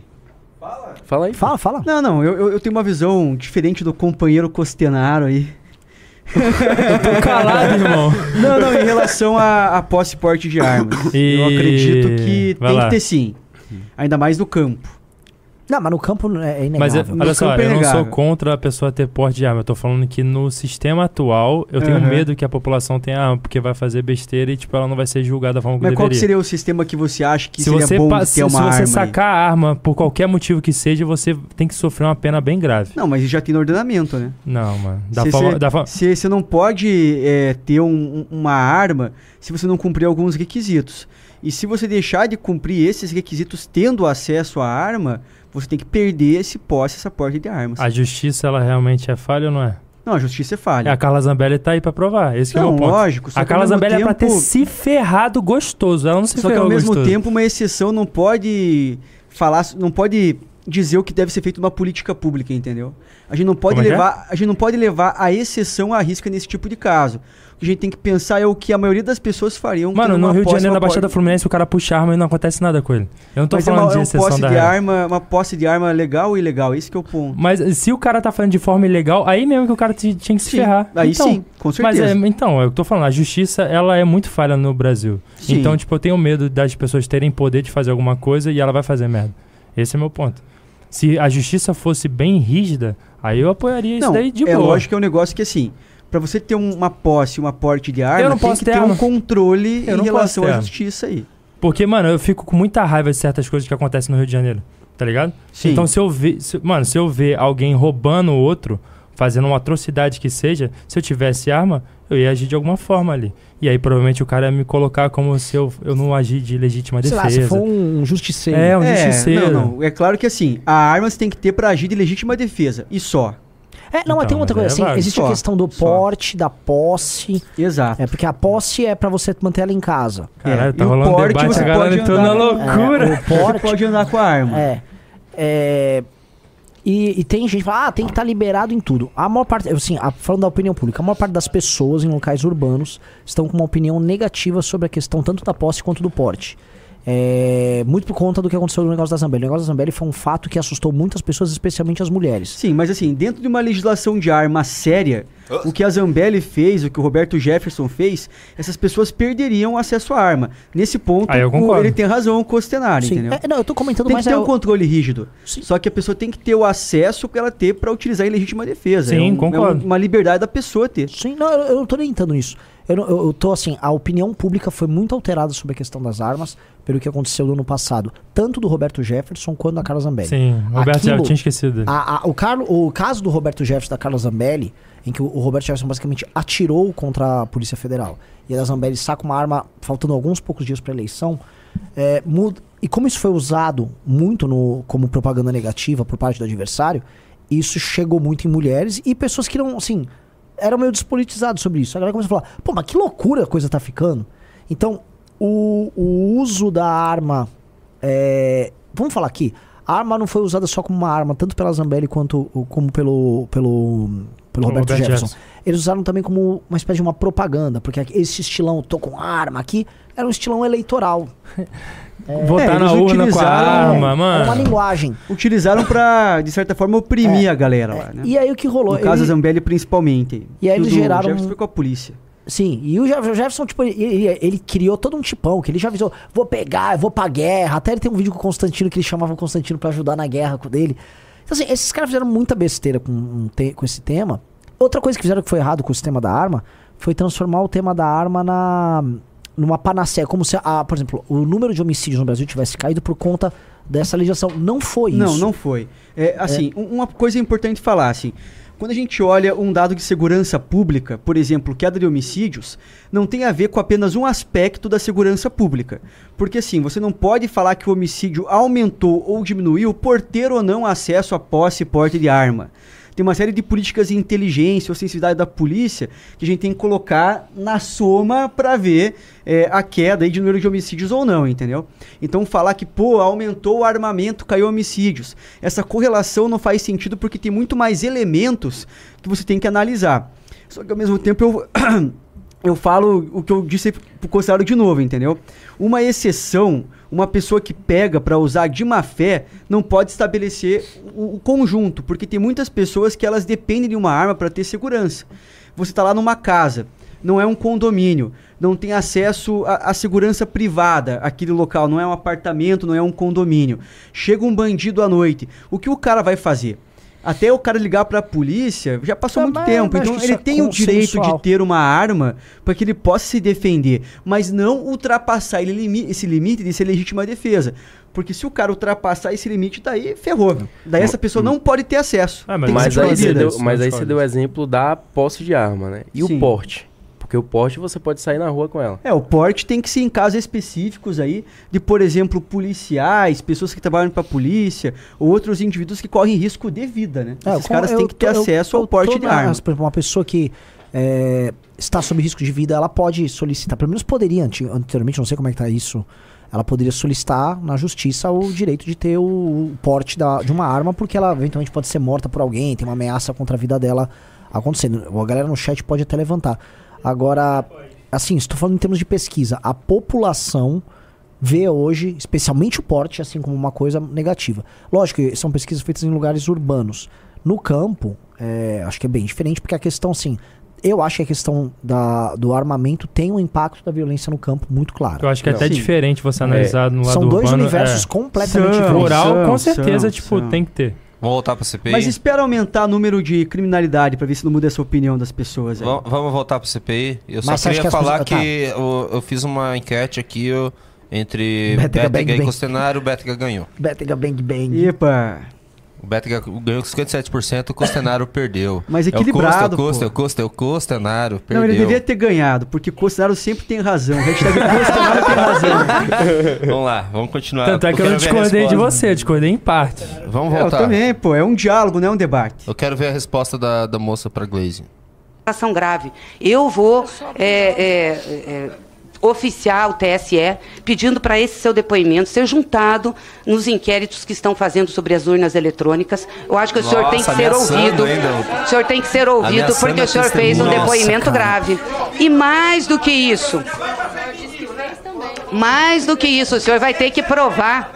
O senhor vai ter que provar o que disse. Aliás, os senhores vão ter que provar o que os senhores disseram aqui, porque teve muita coisa dita aqui sem prova, inclusive das ameaças.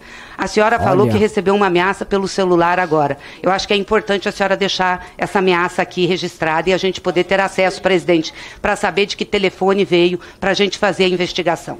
E eu quero reforçar aqui o pedido de segurança dos três. Que peça e oficie a Polícia Federal a segurança dos três. Porque eu não tenho dúvida. Mas imagina a, a- a- a mulher, a, a mulher ouvir uma ameaça da, da presidente do PT, que o PT hoje tem o controle da Polícia Federal, e ela falando, ah, eu quero a Polícia Federal Sim, cuidando a- de vocês. Na tua cola. Imagina o, o desespero da, da mulher. O que, que o cara falou em questão das urnas lá? que vai ter mostrou. É, não, ele tinha falado antes que ah, tinha as urnas que eram levadas nos assentamentos pra ter votação. Tá, desculpa que eu cheguei depois. Eu Quem acho que tá sim. falando aqui é uma pessoa que. Você não tá a par do caso? Não, não tô muito a par do caso, não. Bom, viralizou um. Foi chamada hoje na, na CPI do MST a dona Vanusa, que ela era basicamente uma, um membro do MST que participou das invasões lá na Bahia, tinha um pequeno lote. E aí ela discordou de certas coisas que aconteceram naquela invasão, que, é, que aparentemente é tocada por um deputado do PT. Sim, sim. E aí ela Nossa, reclamou. amigo do Sandro. Ah, Aí ela expôs o caso ali pra eles e basicamente perdeu a casa, tomou uma surra e iam matar ela. E Aham. aí ela levou o caso pra, pra CPI agora e aí gerou um pandemônio. É, esse deputado aí, inclusive, quando a gente foi lá no sul da Bahia, que foi eu, o Sandro, o Faustino e Mamãe Falei, a gente descobriu histórias desse cara aí. Não, não posso mencionar Sim. nomes, né? Mas escutamos histórias. E lá é engraçado, porque assim, é, pequenos lotes de terra. Não Mas é nem- só de falar um negócio, é que isso já foi falado Já bastante foi? Ah, antes, então é. esquece. A Eu, eu não quero, não quero ser prolixo, não. Então, vamos pra cima. Vamos voltar? Vamos, vamos. É, porque vai ter aqui, mais tá? coisas dela aqui. Vai ter armação de gente que quer incriminar o MST. Então vamos deixar claro, vamos deixar claro aqui que nós queremos a segurança. E requer a segurança da Polícia Federal, já que eles não sabem o caminho, a CPI sabe. Eu acho que isso é importante para vocês terem segurança, porque vocês estão lidando com gente muito ruim aqui. Se vocês acham que estavam disputando lá dentro, na disputa local, e que isso era duro, esse pessoal aqui, muitos, tem relação com milícia, tem relação com armas, tem relação com violência. Relação com Basta ver armas. os discursos que estão aqui. Aliás, é uma coisa absurda, né? Porque o que tem de arma espalhada nesse país, você sabe que por Ela- conta ela da, da caça arma. ao javali, que aliás devia ser algo controlado pelo Estado, por conta da caça do javali, eles têm um monte de arma. Mais de 500 mil liberações foram feitas. Aliás, tem gente dizendo que eles soltam filhotes de javali por aí para justificar o controle, o acesso a armas. É verdade. Eu vou fazer um projeto de Nossa. lei para que o Estado brasileiro, através Ela tá ficando meio gaga? Parece que tá. tá É, é a pessoa que gaga, tá. velho. Outra coisa, fa- ela faz parte daquilo que a gente vem conversando muito, que é a. É a. As franjas do PT se soltando nesse período do governo. Então, é porrada em vocês, não é justificado, porrada na Arthur é justificado, qualquer coisa justificada. das suas instâncias, cuide disso. Ai, para fechar os clubes de, de tiro também. Porque eu acho que não tem. O que, qual é a utilização de clube de tiro?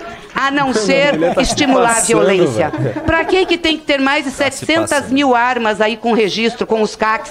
É pouca? A Polícia Militar em todo o Brasil É tem mesmo. cerca de 400 mil.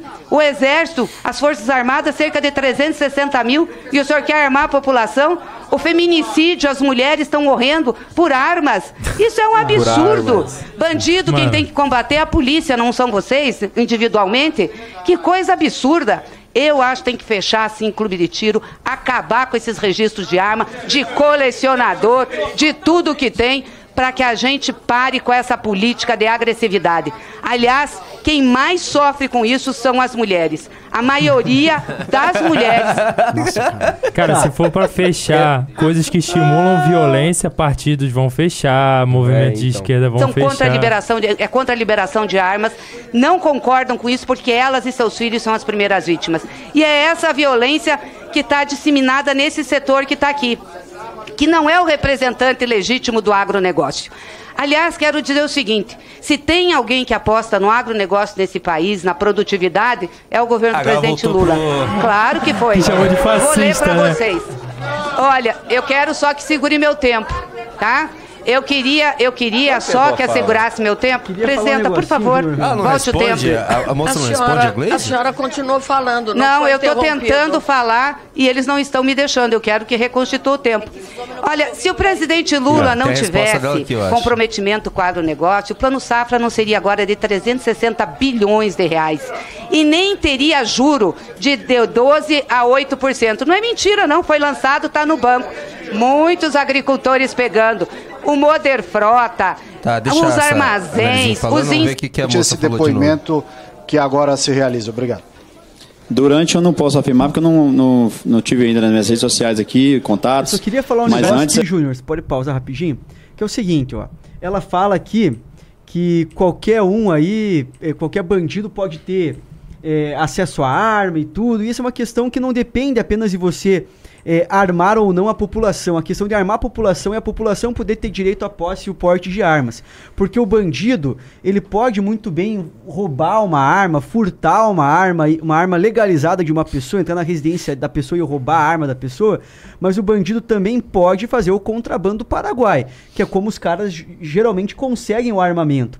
A questão é, o bandido sempre vai estar armado, tendo a posse e o porte de armas legais ou não. A questão é, a população vai estar armada também para se defender ou não? Porque o bandido sim vai ter acesso a contrabando de armas, assim como faz contrabando de cigarro paraguaio, contrabando de drogas, entre outras coisas. Só pegando um gancho aqui do Bétega e para comprovar que o armamento do bandido não tem nada a ver com política do governo para facilitar, por exemplo, a vida do CAC. A gente sabe, é, o CAC é atirador esportivo, caçador e etc. A gente sabe que o governo do Lula tá fazendo de tudo para acabar com a vida do CAC, do cara que tem arma para fazer tiro esportivo, caçador e etc. É, só que tem um porém aí. Eles costumam dizer que o fácil acesso à arma acaba facilitando o bandido de ter a- o armamento também. Só que o ponto de tudo é, eu sou da Bahia, como todo mundo sabe, e lá é o estado que está assim, é, em primeiro lugar de mortes violentas do Brasil. Seguindo nesse sentido, cara, diversas vezes, Bétega, eu acordo de madrugada escutando tiro. E tem um detalhe, um detalhe que muda muita coisa, é metralhadora de tiro intermitente ou não. Porque é, é, só pode ser comercializado para o CAC a metralhadora que não tem tiro intermitente, que é um atrás do outro. Esse tiro, o CAC não pode ter acesso à arma que tem. é, é, enfim, essa condição. E aí o que que acontece? A partir disso, o CAC ele só pode ter acesso à arma que atira um- uma bala por vez, que não é, é, é, que não repete o tiro. Mas assim, quando eu tô dormindo lá e acordo com tiro, eu tô escutando metralhadora de tiro intermitente. E só quem tem acesso a isso é o governo. Aí entra a questão do contrabando. Lá na Bahia, essas armas entram nas favelas por, um- por incompetência do governo. Isso comprova que o fácil acesso às armas para os CACs e, enfim, para pessoas que querem tirar o seu CAC para ter a sua arma, não tem nada a ver, absolutamente nada a ver com o fácil acesso que o bandido tem. Porque o fácil acesso que o bandido tem, ele consegue armas que só o governo tem acesso e ele consegue essa arma através do contrabando. Então você percebe que a conexão do discurso deles de ah, essa política do Bolsonaro, de facilitar as armas, não tem absolutamente nada a ver, de fato, com a violência que é gerada a partir disso. Vamos lá. Atenção! Ah, Passamos do tempo, a gente precisa falar de outros assuntos agora. então vai. Quer falar do Slap? Por favor, a gente deixou de falar, hoje a gente precisa falar. Precisamos falar. É o seguinte, ô Júnior, primeiro primeiro que você entrasse no Slap, cadê as campanhas do Slap que o Slap não vira uma, não vira uma empresa nenhuma? É. Não sei o que tá acontecendo, cara. Slapping! O que tá acontecendo, Pô, meu Slap, velho? assim, a gente precisa que vocês ajam pra até a nossa militância se É, animar. a eles militância tá gostam. louca pra falar eles disso, estão loucos pra, pra lutar e vocês não estão fazendo nada, É, pô, Juan cara. Patrick tá, O que que tá... O, o Juan Patrick tá dormindo uma tá dormindo. O Juan Patrick simplesmente não tá mais derrotando o Slap, como ele fazia. E ele tá ansioso. Tem como vocês resolverem esse problema Posso falar um problema psicológico que estão gerando Tá no Juan virando um choqueio. Eu tô vendo aqui, ó, tá virando uma choqueio. É só noticiazinhas, propaganda do clube deles. Que eles querem pegar um pouquinho de dinheiro. O que, que eles oferecem no clube deles, será? Eu não sei. Eu Eles, eles oferecem, eles oferecem é, relatórios diários? Não, Eles re- oferecem é, notícias exclusivas de Brasília? não, Eles oferecem documentários? não. Hum, quem que oferece tudo isso? O Clube MBL. Já quatro pessoas entraram, mas eu queria seis. Na verdade, para sete primeiras que entrarem, vamos mandar autografado. Mas vamos lá, galera. Vamos entrando no clube. Clube, clube. Ah, não, eles têm uma aqui. Eles, eles começaram uma contra o. Steel Brasil. Ah, Steel não vai entrar nessa. Ah, Qual Steel? O Steel. Elas- Olá, Steel Brasil. É Aquela, eu acho que é a marca. Steel que eu conheço é a marca de ferramenta. Não é? Isso, hein? De- assim, eu, eu duvido. Eu duvido que a Steel vai entrar nisso daí. Olá, tudo bem? O, o- o Google Brasil veiculou seu anúncio no site Jovem Pan, sendo investigado por propagar fake news e ataques à democracia. Por favor, negative um anúncio nesse site. Que situação, hein? Situação. Ô, Slap, tá ruim demais a situação. É? Ah, tá. Eu, é a marca de, de ferramenta. Tipo, Assim, eu essa- tinha, eu eu, eu acho tinha que- uma eu usava muito coisa desse tipo. Eu duvido. Então vamos fazer o seguinte, vamos só fazer, pedir pra galera parabenizar a Steel por simplesmente não ter. Porque eles não vão ceder ao Slap. Eles não vão. Apenas parabenize a Steel. Parabéns por não ceder aos vagabundos do Slap. Vamos lá no. Nossa, ah, eles postaram 4 de agosto um negócio aqui. Hum. Pô, é muito bom esse negócio deles aqui, inclusive. Fiozinho de nylon pra você limpar. Conheço a Steel. um Nossa. lote, um a. Steel, na verdade, mais ferramenta, ela faz é, cortador de grama. É. Vem, orra. A- assim, os caras atendem o agro e vão lá ouvir o Slap Giants. Pelo amor de Deus, né? Vamos Ô, colocar aqui. Slap, vocês já foram melhores, gente. Você quer que a, a gente vá, vá ali?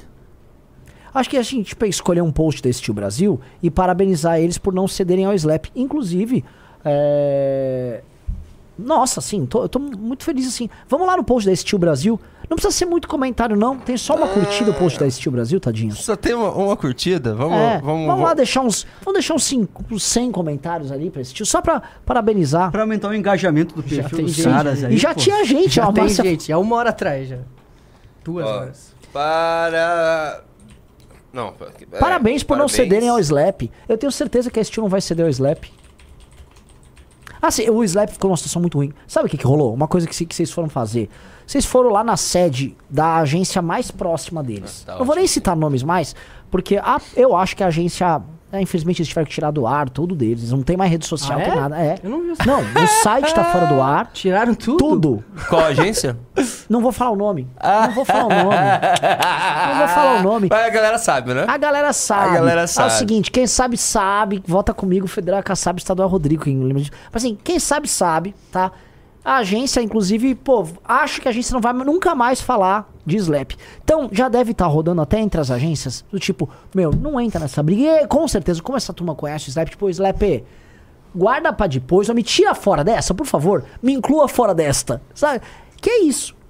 né? Nós fizemos esse trampo, né? O Slap tava nessa campanha de desmonetização da PAN, tá meio atrapalhado, só que o jogo tá virando. O que, que tá acontecendo? O Senado, numa das comissões dele ali, CCDD, deve ser comissão de. O que, que é a CCDD? Bota lá a notícia. Vai tratar do caso Slap. Então o jogo meio que tá virando. Já virou com a gente. Porque ficou claro que não era pressão popular para derrubar a PAN. Era um conluio com agências. Pressionou as agências, começa a diminuir o- a slepagem. E aí o bicho pega, né? Como fala o nosso amigo Boca Aberta, o couro comeu. O couro comeu. Deixa eu colocar aqui, então. Enquanto o pessoal tá lá. Vamos lá. Steel. Ah! Em sua primeira reunião Pera, deixa eu- deliberativa, a, comissão, a Comissão de Comunicação e Direito Digital, presidida pelo senador Eduardo Gomes, pode votar um requerimento para analisar as atividades do movimento Slap Giants por suposta interferência na liberdade de imprensa garantida pela. O desdobramento, desdobramento de um movimento ativista que era em 16 nos Estados Unidos para inviabilizar economicamente sites, páginas e perfis que propagavam desinformação, blá blá blá blá blá. O Slap Giants Brasil foi criado no, eh, foi criado no Brasil em 20. Os senadores que assinam o requerimento questionam a legitimidade do SGB como órgão fiscalizador da imprensa no país e apontam uma tentativa de direcionar o mercado publicitário nacional. É verdade! Exato. É exatamente isso. A atuação do SLAP, em outras palavras, significa uma autorização e conivência do Estado para que a referida associação possa decretar, conforme sua conveniência, quem deve ou quem não deve receber cotas de patrocínio em verdadeira prática de coação a empresas, questionam os senadores que subscrevem o requerimento. Aí aí cita o nome dos caras. O lance é o seguinte, olha o só. Cleitinho, Ó, o brabo, ó. Damares, tá aí. Cleitinho. Quem mais? Olha o Cleitinho aí, ó. Espiridião a mim? Ô, É, louco, Espiridião a mim. O bicho pode começar a pegar pra eles, porque, olha só, a gente sabe muito bem que o Slap era uma iniciativa que tava. Enfim, esses dois que estão até na nossa capa da nossa live são dois. Eu não vou chamar de laranja, seria até errado da minha parte. Não quero ser. Eu acho que eles são duas figuras públicas sem muita importância institucional para a gestão do Slap Giants. Acho que eu fui mais. Né, os advogados vão ficar orgulhosos do que eu acabei de falar aqui. O Slap. Ô, Patrick! Acordou! Uau, acordou o homem. O grande, o homem. E é isso, imagina a empresa receber esse parabéns. De um lado, aquele gente chata que nunca viu uma ferramenta, nunca cortou uma grama na vida. Do outro lado, o povo de verdade parabenizando. Se é uma empresa, você vai ficar do lado de quem? Do povo brasileiro. Lógico, né? Deixa eu dar uma Liderado por Costenaro, no post que é o da- povo, não é? Eu vou dar uma olhada Liderado no por Costenaro, deles. que é o povo. É, pô. Orgulho do Brasil. Costenaro Ô, ô, galera. é norte, Costenaro é nordeste. Close na câmera. Cara, Pô, deixa eu falar um negócio. Cara. eles estão usa- eles estão usando bots. Ah, os Epidjais estão usando bots. Ó, quer ver? Isso aqui é a postagem do. Que eles estão usando pra. Oh, foi demais. Olha isso.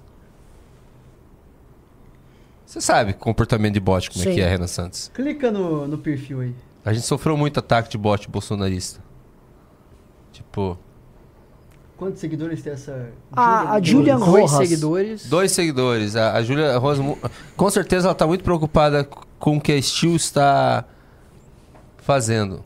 Não, E assim, é- é- e são poucos que, que postam muito com só hashtag. Nem sei se, isso- se isso conta. Vamos ver a lei. O Resistente 53. Será que existe, por exemplo, o Resistente 52? Ó, ele pegou a imagem do site lá, tá? Tem marquinha. A Leila tem Maneia. seguidores? A Leila K? Porque alguns devem existir, sim. Essa, essa Maria Rivas deve existir. Não? Existe. Essa eu acho Ah, que existe. deve Sim. existir. Não, só queria pedir pro, pro pessoal da live aí, Renan, Hum. subir a hashtag Costenaro Orgulho do Brasil.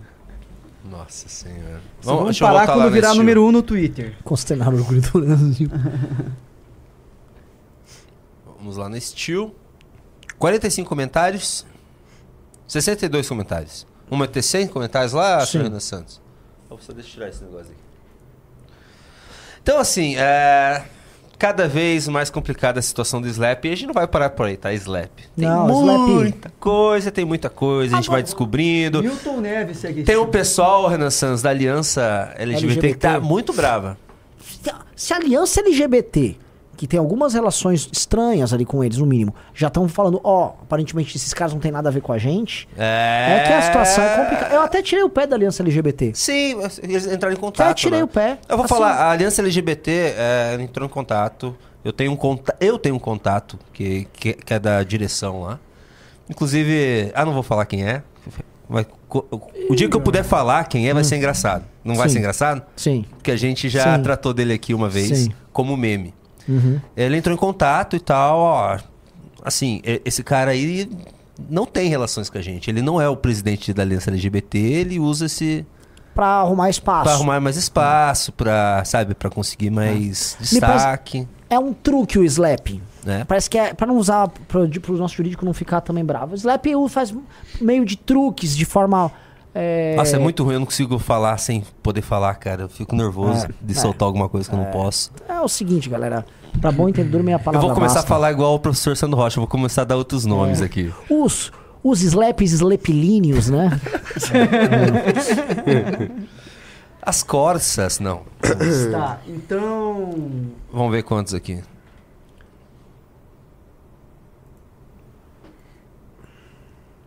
Oitenta e três comentários, galera. Vamos colocar 100. Falta pouco, falta. Quanto que fa- 100 menos 83? Dá 17. Ai, ai. Vamos, vamos continuar aqui, até pessoal. Vamos lá, galera. Deixa os comentários ali pra Steel. Pô, faltam 16 aí, turma. Vamos Não, agilizar. veja o post logo abaixo, só pra você ver assim, a, a, a vibe da Steel. Confira. Não, não, não, não, não. não Esse anterior. aqui? Aqui, ó. Não, só um pouquinho acima. Confira a homenagem da Steel para todos os agricultores que com sua força constroem a história do agro. Aí embaixo tem uma fodendo motosserra. Realmente, ô Slap, tá tudo errado. Tá ruim a estratégia, Nossa, Slap. ele- ele- eles estavam indo pras agências que a gente sabe qual que é, que É. não vão mais dar Sim. bola pro Slap, e agora eles estão desesperados. Puta, sei lá, joga qualquer, Qualquer- marca qualquer coisa, aí vê se cola. Steel, nem sei o que, que é esse É. negócio aí. Vai que vai, É. né?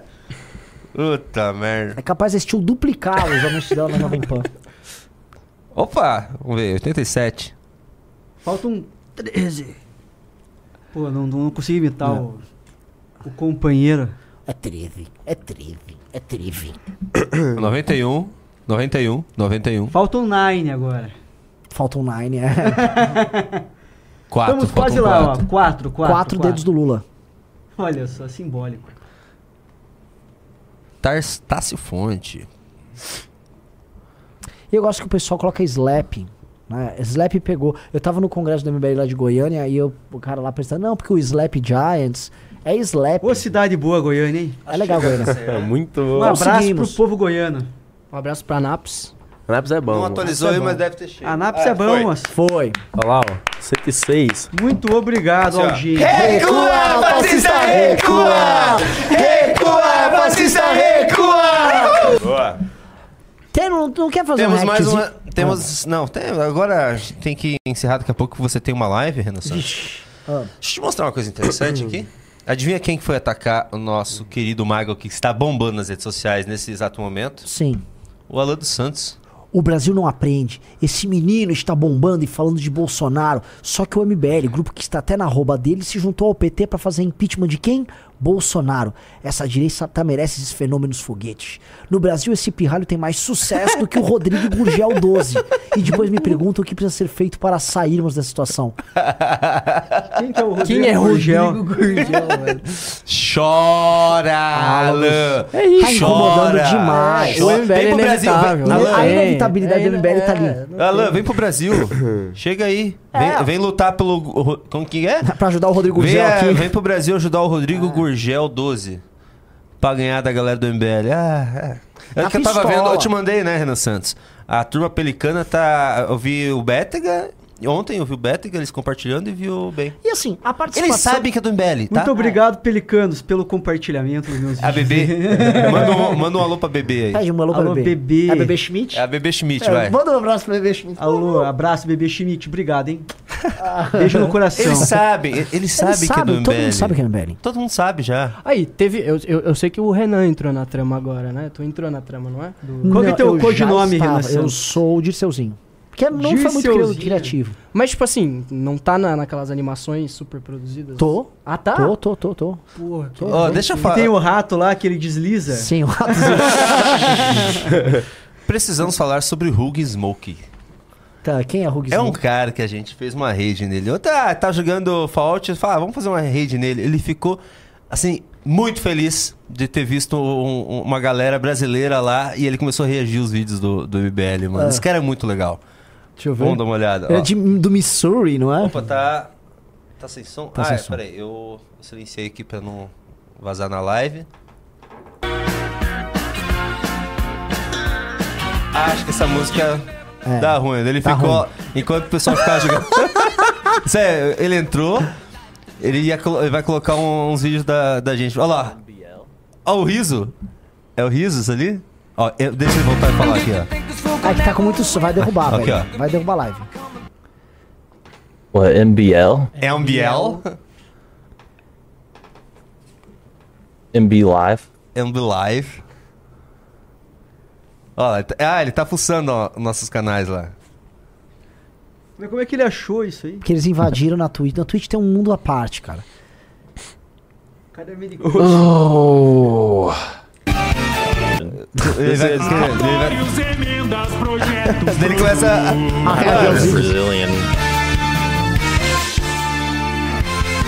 daí ele começa a reagir nossos vídeos. Daí Eu fico imaginando, pô, o cara não faz a menor ideia que tá sendo dito, tá ligado? Need a Portuguese teacher. sua dor. Tá ouvindo interior, né? E ele gostou da Amanda. 433. Vote no deputado viciado em Dota. Quer ver quando para na Amanda? Vote no deputado viciado em Dota. Ele é o japonês 4433. Vote no deputado viciado em Dota. Seu nome é Katagiri 443. He's what he ver? Deixa eu colocar na parte da Amanda aqui. Homie's gaming up, dude. Ah, ele ficou assim, nossa, o cara. é- é dele começou a, Ele viu vários vídeos do Kim. Right. Chica Dance e tudo. Ficou, nossa, mano, o cara. Ele não acreditou que ele era Deputado. deputado. Oh my god, I love this. Cara, que legal que vocês estão fazendo isso. É muito aleatório. Olha lá. Aqui não tem LOL. Aqui não tem LOL. Dota. He's got some gamer girls in there. Olha a cara dele. Viciado em Dota irrita Opa. Esse cara é bom, hein? Manda uma mensagem pra ele aí, Renan Santos. Pra ele? Qual eu é o vou nome colocar dele? aqui, ó. eu, eu vou fazer, eu vou fazer um clipe e mandar pra ele. Manda uma mensagem pro Huggy Smoke. Huggy Smoke. Huggy Smoke. Hey, Mr. Huggy Smoke. Uh, we are the guys from MBL. We are live from Brazil. And now we are reacting your react. So, greetings from São Paulo for you. And well, I hope you enjoy our weird videos. But yes, we exist. And this guy's this guy is a federal deputy from Brazil, a congressman, and the other guys, they one of them is like a journalist on on TV, and Amanda. Well, he thinks uh, probably you think Amanda is hot, so I think probably most of you thinks Amanda is hot. So well, that's it. See ya. Nossa senhora! Que Pega. que é isso? O homem é bilíngue, ninguém sabe. é trilingue, ele tá falando de alemão ontem aqui, Ah, né? ontem eu mandei um alemão aqui. Se quiser, manda um suequinho. Cara. Não, deixa quieto, sueco não. Bo- Faz o seguinte, faça, um- roxinha, já alguém consegue fazer. fazer uma roxinha na, na- da na- em alguém roxinha. na Suécia? Já sabe o que fazer. Não, daqui a pouco, daqui a pouco vem o Meteoro Brasil falar É. coisa? Cuidado. Renan Santos, temos mais imagens. pra finalizar, temos imagem de CPI. Bora. Três minutinhos? Bora, bora. O que, que rolou aí? o cenário lá. Sobre o senhor, há duas trocas de mensagens via WhatsApp. A mensagem apresentada pelo atual CEO, Leonardo Coelho, diz o seguinte. Bom dia. Estava refletindo sobre a nossa alavancagem em março de 2017. Não podemos mostrar para o Conselho e mercado nada acima de 3,3, 3,5. Será morte súbita. Temos que trabalhar desde já em todas as alavancas. Além disso, no próximo sábado, dia 11 de março, o Marcelo deve apresentar para todos os diretores o orçamento de 2017 com a alavancagem máxima de 3,1. Pergunto, pergunto ao senhor, é, o senhor estava tentando dessa forma dizer para outras pessoas que era melhor manter escondida a fraude? Explica pra gente, Gente, o que é que o Conselho momento na vida que você concorda com um ser bizarro como o Tarcísio Mota do PSOL. Porque ele tá inquirindo lá a turma da, da que fez a fraude ali nas Americanas. E vamos ver como é que foi a resposta. e o mercado não podiam saber. Ilustre deputado Tarciso Mota, boa tarde novamente. Obrigado aí pelas colocações. Mas por orientação dos meus advogados, Ah. vou exercer o meu direito de silêncio. Ok, faço então a segunda pergunta, senhor presidente. Ainda sobre essas mensagens trocadas de WhatsApp, uma outra mensagem. Boa tarde. Fábio, como estamos com os bancos para retirar das cartas a info das operações com fornecedores? Vida e morte para nós. Essa mensagem é uma indicação grave, senhor presidente, mais uma vez do conluio dos bancos com esta fraude. Sim. Nós temos elementos hoje que Sério dizem que eu que foram preciso ficar concordando com, o- com o cara do PSOL? Porque é verdade, houve conluio dos bancos nessa história. E esse é um problema, tá? A direita tinha que estar fazendo a mesma coisa. A Me- Meloni lá na Itália, não sei se você viu. Não. Tá, meteu uma taxa extraordinária nos bancos. pra- 40% do lucro do banco. Lucro de banco? Não, é uma breve, porque ela tá acusando os bancos de estarem financiando essa agenda toda. Que é o que acontece. Que é o que acontece. Ela falou, ah, quer brincar? Toma, plum. Tem um problemão aí, né? Já pensou se isso dá certo? É. Nos outros países. Opa! Não, já estão falando em fazer na Inglaterra. é. Cara, isso aí. Isso é louco. Isso é loucura. Vamos ver o resto. Os bancos que alteraram as cartas e não auditoria, e, portanto, os bancos participaram das fraudes. Os bancos, portanto, estavam coniventes com a fraude da Americanas SA? Ilustre deputado, por orientação dos meus advogados, vou exercer meu direito de silêncio. É, na semana passada, a senhora Carla Belágero, é, sócia da KPMG, que esteve nessa CPI na última semana, citou o senhor como as pessoas que interagiam com ela e foram responsáveis por, entre aspas, enganá-la, convencendo a mudar a classificação de risco do VPC de deficiência significativa para uma simples entre aspas, ponto de melhoria, como forma de não chamar atenção aos órgãos de governança e ao mercado em geral. O que é que o senhor nos diz sobre esse Já sei o que ele vai falar. ponto específico? É, é, Peraí, eu, eu- eu- eu vou adivinhar o que ele vai falar. Ele vai falar não sei o que, excelentíssimo senhor deputado. Ilustre deputado. Ah, ilustre. Ilustre deputado. Do Mendonça Filho, obrigado aí pelo, pela participação, pelos pontos. Por orientação dos meus advogados, Ah. vou exercer o meu direito de silêncio. Por que, que ele agradeceu? Ele fica agradecido. É Por que igual, que ele é igual agradeceu? Arthur em debate. Que, é, obrigado pela pergunta. Não, o cara é um gentleman, né? A segunda pergunta que eu gostaria de fazer à. Vossa Senhoria diz respeito à questão da participação do senhor como um acionista da companhia. E eu perguntaria se o senhor, no período dos últimos três, quatro anos, vendeu ações da Americanas e qual foi o valor dessa venda total nesse período dos últimos três, quatro anos. Ilustre deputado Mendonça Filho. Por orientação dos meus advogados, Ah, vou ilustre. exercer meu direito de silêncio. Bom, presidente, é, claramente o depoente não quer é, trazer nenhum esclarecimento. Eu me dou como satisfeito com essas duas indagações. Junito, o pessoal, só antes de a gente ir para as perguntas, só passa a resposta da Vanusa pra Glaze, porque o pessoal tá cobrando aqui. Eu não achei. Ué, é logo depois da Glaze falar. Não tinha. A companheira Glaze. É, era só ir ali. Tá bom. Alecrim dourado. Que alecrim dourado. Viciado em Dota. Mano, esse jingle ficou muito bom, velho. É. Na moral. Sabe quem fez? Quem? Junito da galera. O cara é bravo, Foi né? Junito. Quem que joga Dota? Grande Júnior Ramos. Recua, Junito, recua. Não! Deixa eu achar aqui então. Pô, Fala vai, falando alguma coisa enquanto eu acho, hein? Canta aí, Costenaro é norte. Fala. Costenaro- Manda. Vamos, ma- vamos Costenaro 100% Brasil. Costenaro é norte, Costenaro é nordeste.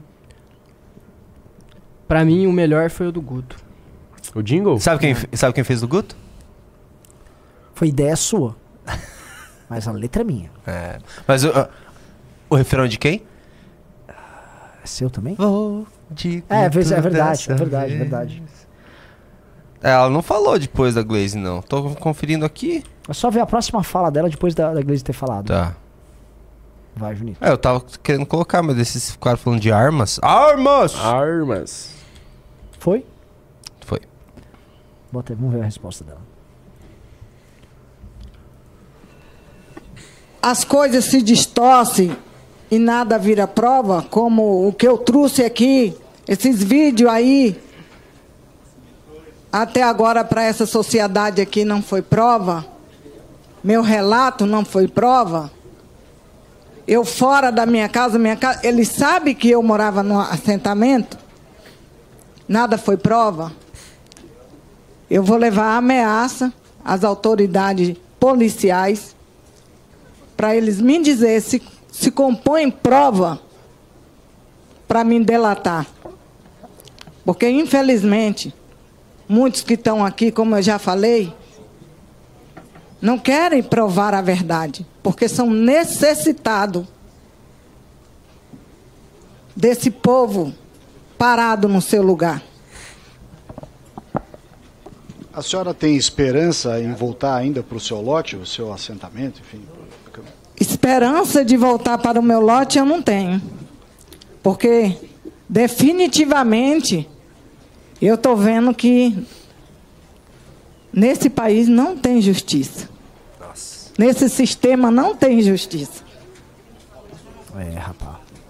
Então não tem esperança. Junitão, vamos pros pimbas? Gente, só para esclarecer. Sabe tá por que eu ri? Aqui, tá? Vamos ela terminar tá como convocada, ela Sabe por que eu ri quando a deputada falou aqui Opa. que até agora eu, eu só tenho vontade de chorar? Porque ela tem uma linda inteligência. Ela tem uma linda inteligência. Mas ela tem um coração escuro. Nossa! Ela tem um coração ruim. Nossa! E não quer ver Nossa senhora. a realidade. Nossa, cara, isso é muito. é- ela decifrou Do que que a nós Glaze somos? sem precisar entrar nos argumentos Quem foi que. Eu, racionais. desculpa, a senhora fez esse comentário, mas eu. que- Quem foi que. Nossa. O, o Salles atrapalha a fala da mulher. Não, mas cara. é que ele quer tirar dela o ouro, É. né? Mas assim, Fala, já "Ah, foi. Glaze". Ela, é- é- nossa, Cara, cara. ele tá falando da Gle, ela tá falando- Pesado. pesado. E alguém consegue falar, a gente tem que postar o corte disso aí. Ser muito pesado. Bom, vamos para as participações então. Hoje Por não favor. tivemos Só muitas posso pedir antes da participar uma coisa? Hã? Vamos ouvir o clipe do Guto? Mano, faz teste, eu quero ver, eu quero rever se ele envelheceu bem. Já que falaram aqui. Não envelheceu muito bem, não. Não? Não. Porque ele desgastou a imagem, ela deu uma. Não.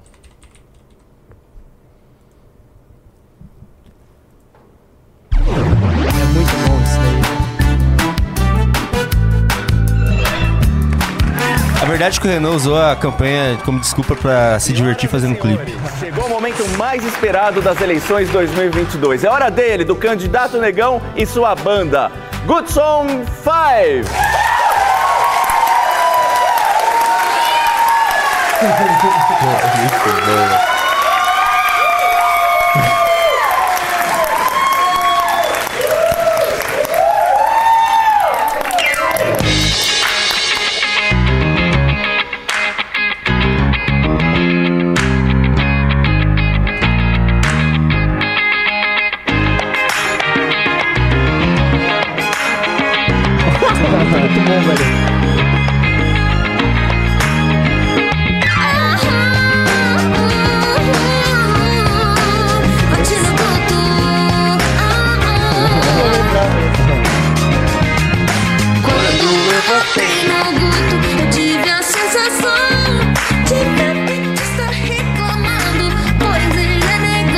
Beraldo é muito bom, né, cara? O Beraldo é muito bom. Eu sou pobre a reclamar.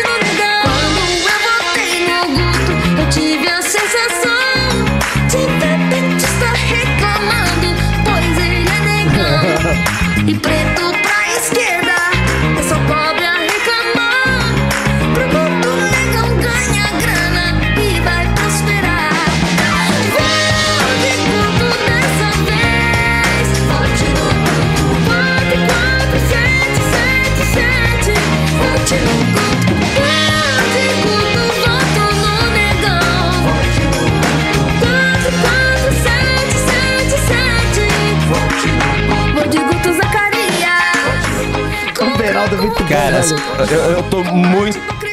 Muita vontade que chegue logo a próxima eleição É. pra fazer esses clipes de novo, cara. Votei no Guto, eu tive a sensação de repentista reclamando, pois ele é negão. E preto pra esquerda, eu sou pobre a reclamar. Pro Guto negão O Arthur manda muito bem, né, cara? Vamos falar a verdade.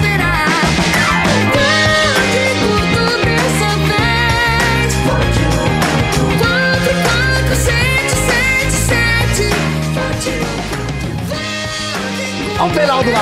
Fiquem tentando assistir o Beraldo. o Beraldo é muito bom. Esse foi de longe o melhor É, pra é. mim, velho. Não, esse- esse- eu acho esse melhor também. Agora, assim, é, o Guto é muito bom, né, Eu, cara? go- eu gosto do Beraldo. Agora, uma coisa assim, não quero puxar sardinha demais pro MBL, assim, Que outro grupo político faz isso, velho?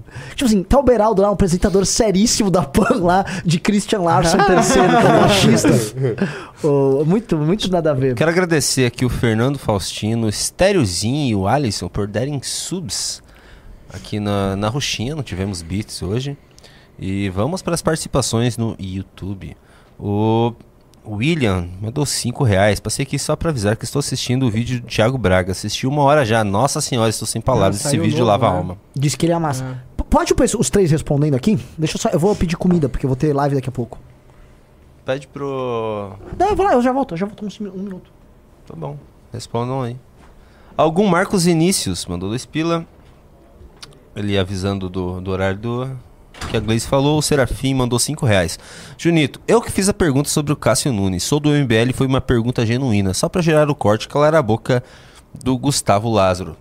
Então foi mal, Serafim. O que eu lembro que teve uma época atrás que eh, também o, o Ar- o Arthur entrou numa briga com algum desses aí, eles iam, ficavam mandando superchat aqui. Achei que você era um desses. É, Mas qual foi a pergunta do Cássio Nunes? ah, porque ele diz que qual o voto que o Cássio Nunes deu que foi Ah, a favor é do Lula. retornar Os, os direitos políticos. É, pra retornar os direitos políticos do Lula. o Cheslana mandou dois euros. O depoimento foi ruim para aquele deputado do PT. Atian Firebolt mandou 10 dólares. Renan Santos tem uma ideia sobre como publicar a parte de você do, de- do debate do Bugalho. Uma edição extraordinária da Falete com a parte do MBL de um lado e espaços em branco da parte do Bugalho. Não, é caro espaço em branco de uma revista que nem a Valete, é bem caro. Mas ele mandou mais 5 dólares para continuar. Um espertinho determinado, armado de tesouros e cola, poderia eventualmente ter o debate completo em mãos, sem ilegalidade. Hashtag Costenário Orgulho do Brasil. Olha que hashtag maravilhosa que a gente sobe. Todo Luri- santo dia nesse programa aqui. Luri Leone mandou 20 reais. Sou do sul da Bahia, que era para ser uma das regiões mais ricas do país e por terrorismo biológico comprovada por depoimentos e por pesquisas científicas. Mas não. Nossa, Não entendi nada. Tá bem difícil entender o que tá escrito Tá. aqui. Mas até a parte que era pra ser uma das regiões mais ricas do país eu entendi. Yuri Leone. Yuri Leone mandou mais 20 reais. Via as últimas lives e dá pra ver como toda a Bahia foi destruída pelo PT. Estima-se prejuízo de 40 bilhões de reais. Assista no documentário O Nó. Lá verão quão baixo o PT é pra chegar ao poder. Brilha, Sandrinho. E nos vemos no Congresso dia 19. Nos vemos lá. Pessoal, então. vocês já perceberam, antes de você falar é, rapidinho, vocês já perceberam que eu não leio muito bem. Eu sou um pouco limitado. Tentem, quando vocês mandarem o- o- os pimbas, não mandar com, com abreviações. Coloquem a palavra certinho, senão eu me perco nas abreviações. Fala lá, Sandro. Então, o PT governa a Bahia há 17 anos, vai completar 20 anos de poder agora no governo de Jerônimo. E infelizmente é isso aí, cara. Você tem a Bahia com um baita de um potencial para crescer, principalmente a região sul, meu irmão. A região sul da Bahia, a gente visitou lá, o Bétega viu, é uma das regiões assim que vai muito bem desenvolvida é, em toda a Bahia, mas não tem o potencial que poderia ter de crescimento, justamente porque o governo não olha para isso. O governo não olha para isso. E aí você tem 20 anos de poder de um grupo político que toda vez que a gente bate nele, toda vez que a gente cobra um posicionamento, toda, toda vez que a gente cobra coisas básicas que são constitucionais, como por exemplo segurança, saúde e educação, Respeito eles à propriedade. Respeito à propriedade, eles não se posicionam sobre, né? E aí você pega o ex-governador Jacques Wagner, que ficou dois mandatos, você pega o ex-governador Rui Costa, que ficou dois mandatos, agora você pega Jerônimo Rodrigues, que está no seu primeiro mandato e possivelmente pode ir para o seu segundo mandato devido à hegemonia do PT na Bahia. Você cobra a resposta deles, eles não dão respostas. E aí o que, é que acontece? Você tem a segurança defasada, você tem o pior ensino médio do Brasil. E você tem a fila da regulação, por exemplo, que é uma fila que as pessoas esperam para ser atendidas em hospital. Você tem pessoas morrendo nessa fila. Ou seja, você tem os três pilares básicos constitucional do país, que é segurança, educação e saúde, que não são cumpridos no estado da Bahia. E esses caras continuam se reelegendo eleição após eleição justamente pela barganha política. Quando chega no período eleitoral, eles compram voto, utili utiliza, por exemplo, do, M do MST que é um movimento que em período eleitoral fica muito forte e acaba elegendo deputados, por exemplo, esse deputado que foi citado aí na CPI pelaquela senhora, que é o deputado que tem ligação direta com o MST. Então você percebe a hegemonia que foi criada por um grupo de esquerda na Bahia e a gente precisa combater isso. E eu tô fazendo isso lá no estado da Bahia. Quem quiser me seguir no Instagram, Sandro Filho MBL, eu tô batendo de frente, vou continuar batendo. Eles não estavam acostumados com isso, agora vão ter que se acostumar, porque eu não vou parar e vou questionar cada um desses políticos de lá do estado da Bahia. Brabíssimo! Sandro Bo- bo- Sevilho. bo- bo- Segurem o. Sandro, segurem o Sandro. Vamos lá. Devolvam a Bahia pro Sandro. O Daniel Augusto mandou 10 reais. A careca do Renan tá bem detonada, provavelmente pela esquerda. Quando os inimigos públicos vão restaurar esse claro vandalismo que ofende todos nós? Vamos lá, então. Pra ajudar nisso aí, é pix.inimigospublicos.com. Boa. É, tem que doar. pix.inimigospublicos.com. Vocês Pra vão estar gente na próxima? viajar, meu parceiro, tem que doar pro, pra esse pix que eu te passei aí. Qualquer quantia, 10 reais, 20 reais, 50 pila, tá valendo. Onde que vai ser a próxima? Tocantins. Mas é burro! Não é Tocantins, ele sempre fala Tocantins. Não, mas é. É que ele não quer dar spoiler. Eu quero dar spoiler pro. Fala a verdade, pro- fala a verdade, pro fala a cara verdade. que tá assistindo Não, fala a verdade. Acre. É Tocantins. Sócrates Santana mandou Quem é do 10,90. Tocantins, comenta aí na, na live. Sócrates Santana mandou 10,90. Faustino Monstro. Gabriel Faria mandou 5 reais. O que o Kim estava fazendo, que era mais importante do que estar na CPI, perdeu até a hora dele inquirir. Nós que acompanhamos estamos em dúvida. Ele era vice-presidente. Mas o Kim não tava na. na Tava, ele tava lá, tava presidindo, né? O blu, blu, blu, blu. Sócrates Santana mandou 27,90. Ficou feio demais pra Glaze. Acho que entendi o movimento feito MBL na CPI. Parabéns, o MBL é inevitável. O Matheus Ferraz mandou 2 dólares. Dane-se Slap, queremos Vanusa. CPI do MST. Felipe Donadi mandou 10 reais. Na pegada do que o Guto fez na Lesp, o Kim poderia apresentar um projeto de lei que agrave atentados à polícia. A morte de um policial não é morte comum, é um atentado ao Estado. Flávio Veraldo mandou 20 reais. Estou com vocês desde 2017. Votei no Kim, no Arthur, Beraldo e no Renato. Mas vocês têm demonstrado pouco conhecimento em relação a armas, legislação, uso, penas, etc. Procurem se informar melhor. Talvez o Arthur possa ajudar. É, esqueçam que o questionário diz é, que é totalmente armas. Matheus Ferraz mandou 5 dólares. Faça um vídeo comentando sobre o Thiago Braga respondendo Gaio Fato. Gaio Fato na, ver- na vergonha em 150 parcelas. Pô, faz muito tempo que Genial, eu não faço react Thiago. de comunista. Eu queria fazer uma... Fernando Shigeru mandou 200 ienes. Hoje tem revista pra quem assinou o clube, né? Tem. Ah, você que fazia, né, os reacts dos comunistas. É, outra hora eu venho no news aí pra... Parou de fazer? Então, tô Você não consegue mais, né? Não consigo. Porque eles estão destruindo Não. você. Não. Eles ganharam na argumentativa, Ganharam. é difícil, é difícil. Ganharam. O Estado não é financiado por impostos. Não. Não é. É tudo emissão de moeda. O Brasil inteiro precisa saber disso. Daniel mandou 5 reais. Renan, traz o Luiz do MBL Anápolis para as lives, ele é muito bom. Anápolis. Anápolis é bom. Esse cara é bom, Anápolis hein? é bom, Forte Luiz. abraço pro nosso parceiro Luiz. É, E o é núcleo de Goiás Anápolis. tem tudo para crescer. Fale um pouco. Tiago Bonfim mandou 10 reais. Por favor, olhem mais a roxinha. Estarei elaborando uma petição para ter CSGO na, rotinha, na roxinha. Brincadeiras à parte, um salve para o MBL Mato Grosso. Eu joguei CS esses dias com, com o chat, viu? É que é, é que é pouco tempo para muito jogo para jogar. Vamos ver, vamos ver. O Tank Soul mandou 320 ienes. Livro Shed Baiano Esbugalha Comuna Danada. Eduardo Souza mandou 10 reais. Quem propôs internação compulsória de usuários de crack. Essa medida seria só para quem usa em público, afetando a vida dos outros, né? Senão acho errado. Fere muito as liberdades individuais. José Augusto Daros mandou 20 reais para apoiar os próximos jingles da campanha política. MBL segue MBL. Boa, muito obrigado. O Thiago Bonfim mandou 5 reais.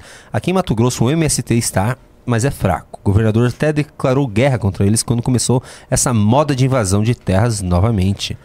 E é isso aí, deixa eu ver se temos alguma Cara, coisa. é, é, sobre essa questão do MST, né? Declarar guerra contra é, é, as invasões que eles fizeram. Se isso fosse feito na Bahia, se o governo tomasse uma posição, isso não aconteceria.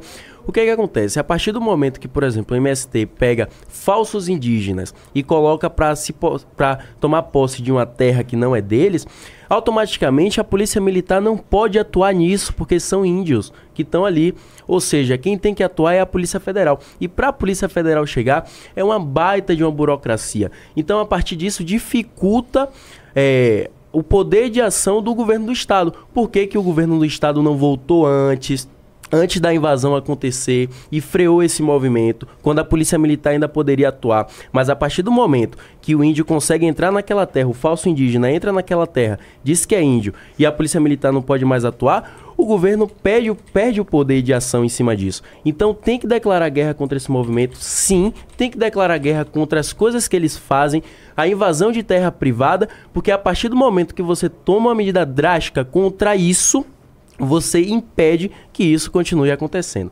Agora, quando você fecha os olhos e você se omite, você acaba perdendo a mão, acaba é, permitindo que as invasões aconteçam e depois disso você não tem mais o que fazer. Eu falo Lu Daiô. né, cara? Eu falo Lu Daiô, mandou 30 bits. Reajam ao clipe do Renato Lanches, o mais underrated de todos, apesar de o mais fofo. Lindo casal. E a gente precisa encerrar urgente. É, precisa Tá bom, tá bom. Eu ia É. dar- fazer um adendo no Luciano, mas tá de boa. Dá- manda as redes sociais de vocês, vai. Batista MBL. Duvido, Sandro que, Filho, duvido que vocês não tenham, mas fala aí, Ah, Sandro bota Filho. João Bétega no YouTube, no Instagram, que você me acha lá. Bétega Sa- com dois T's. Sandro Abraço. Filho MBL em todas as redes sociais. Você?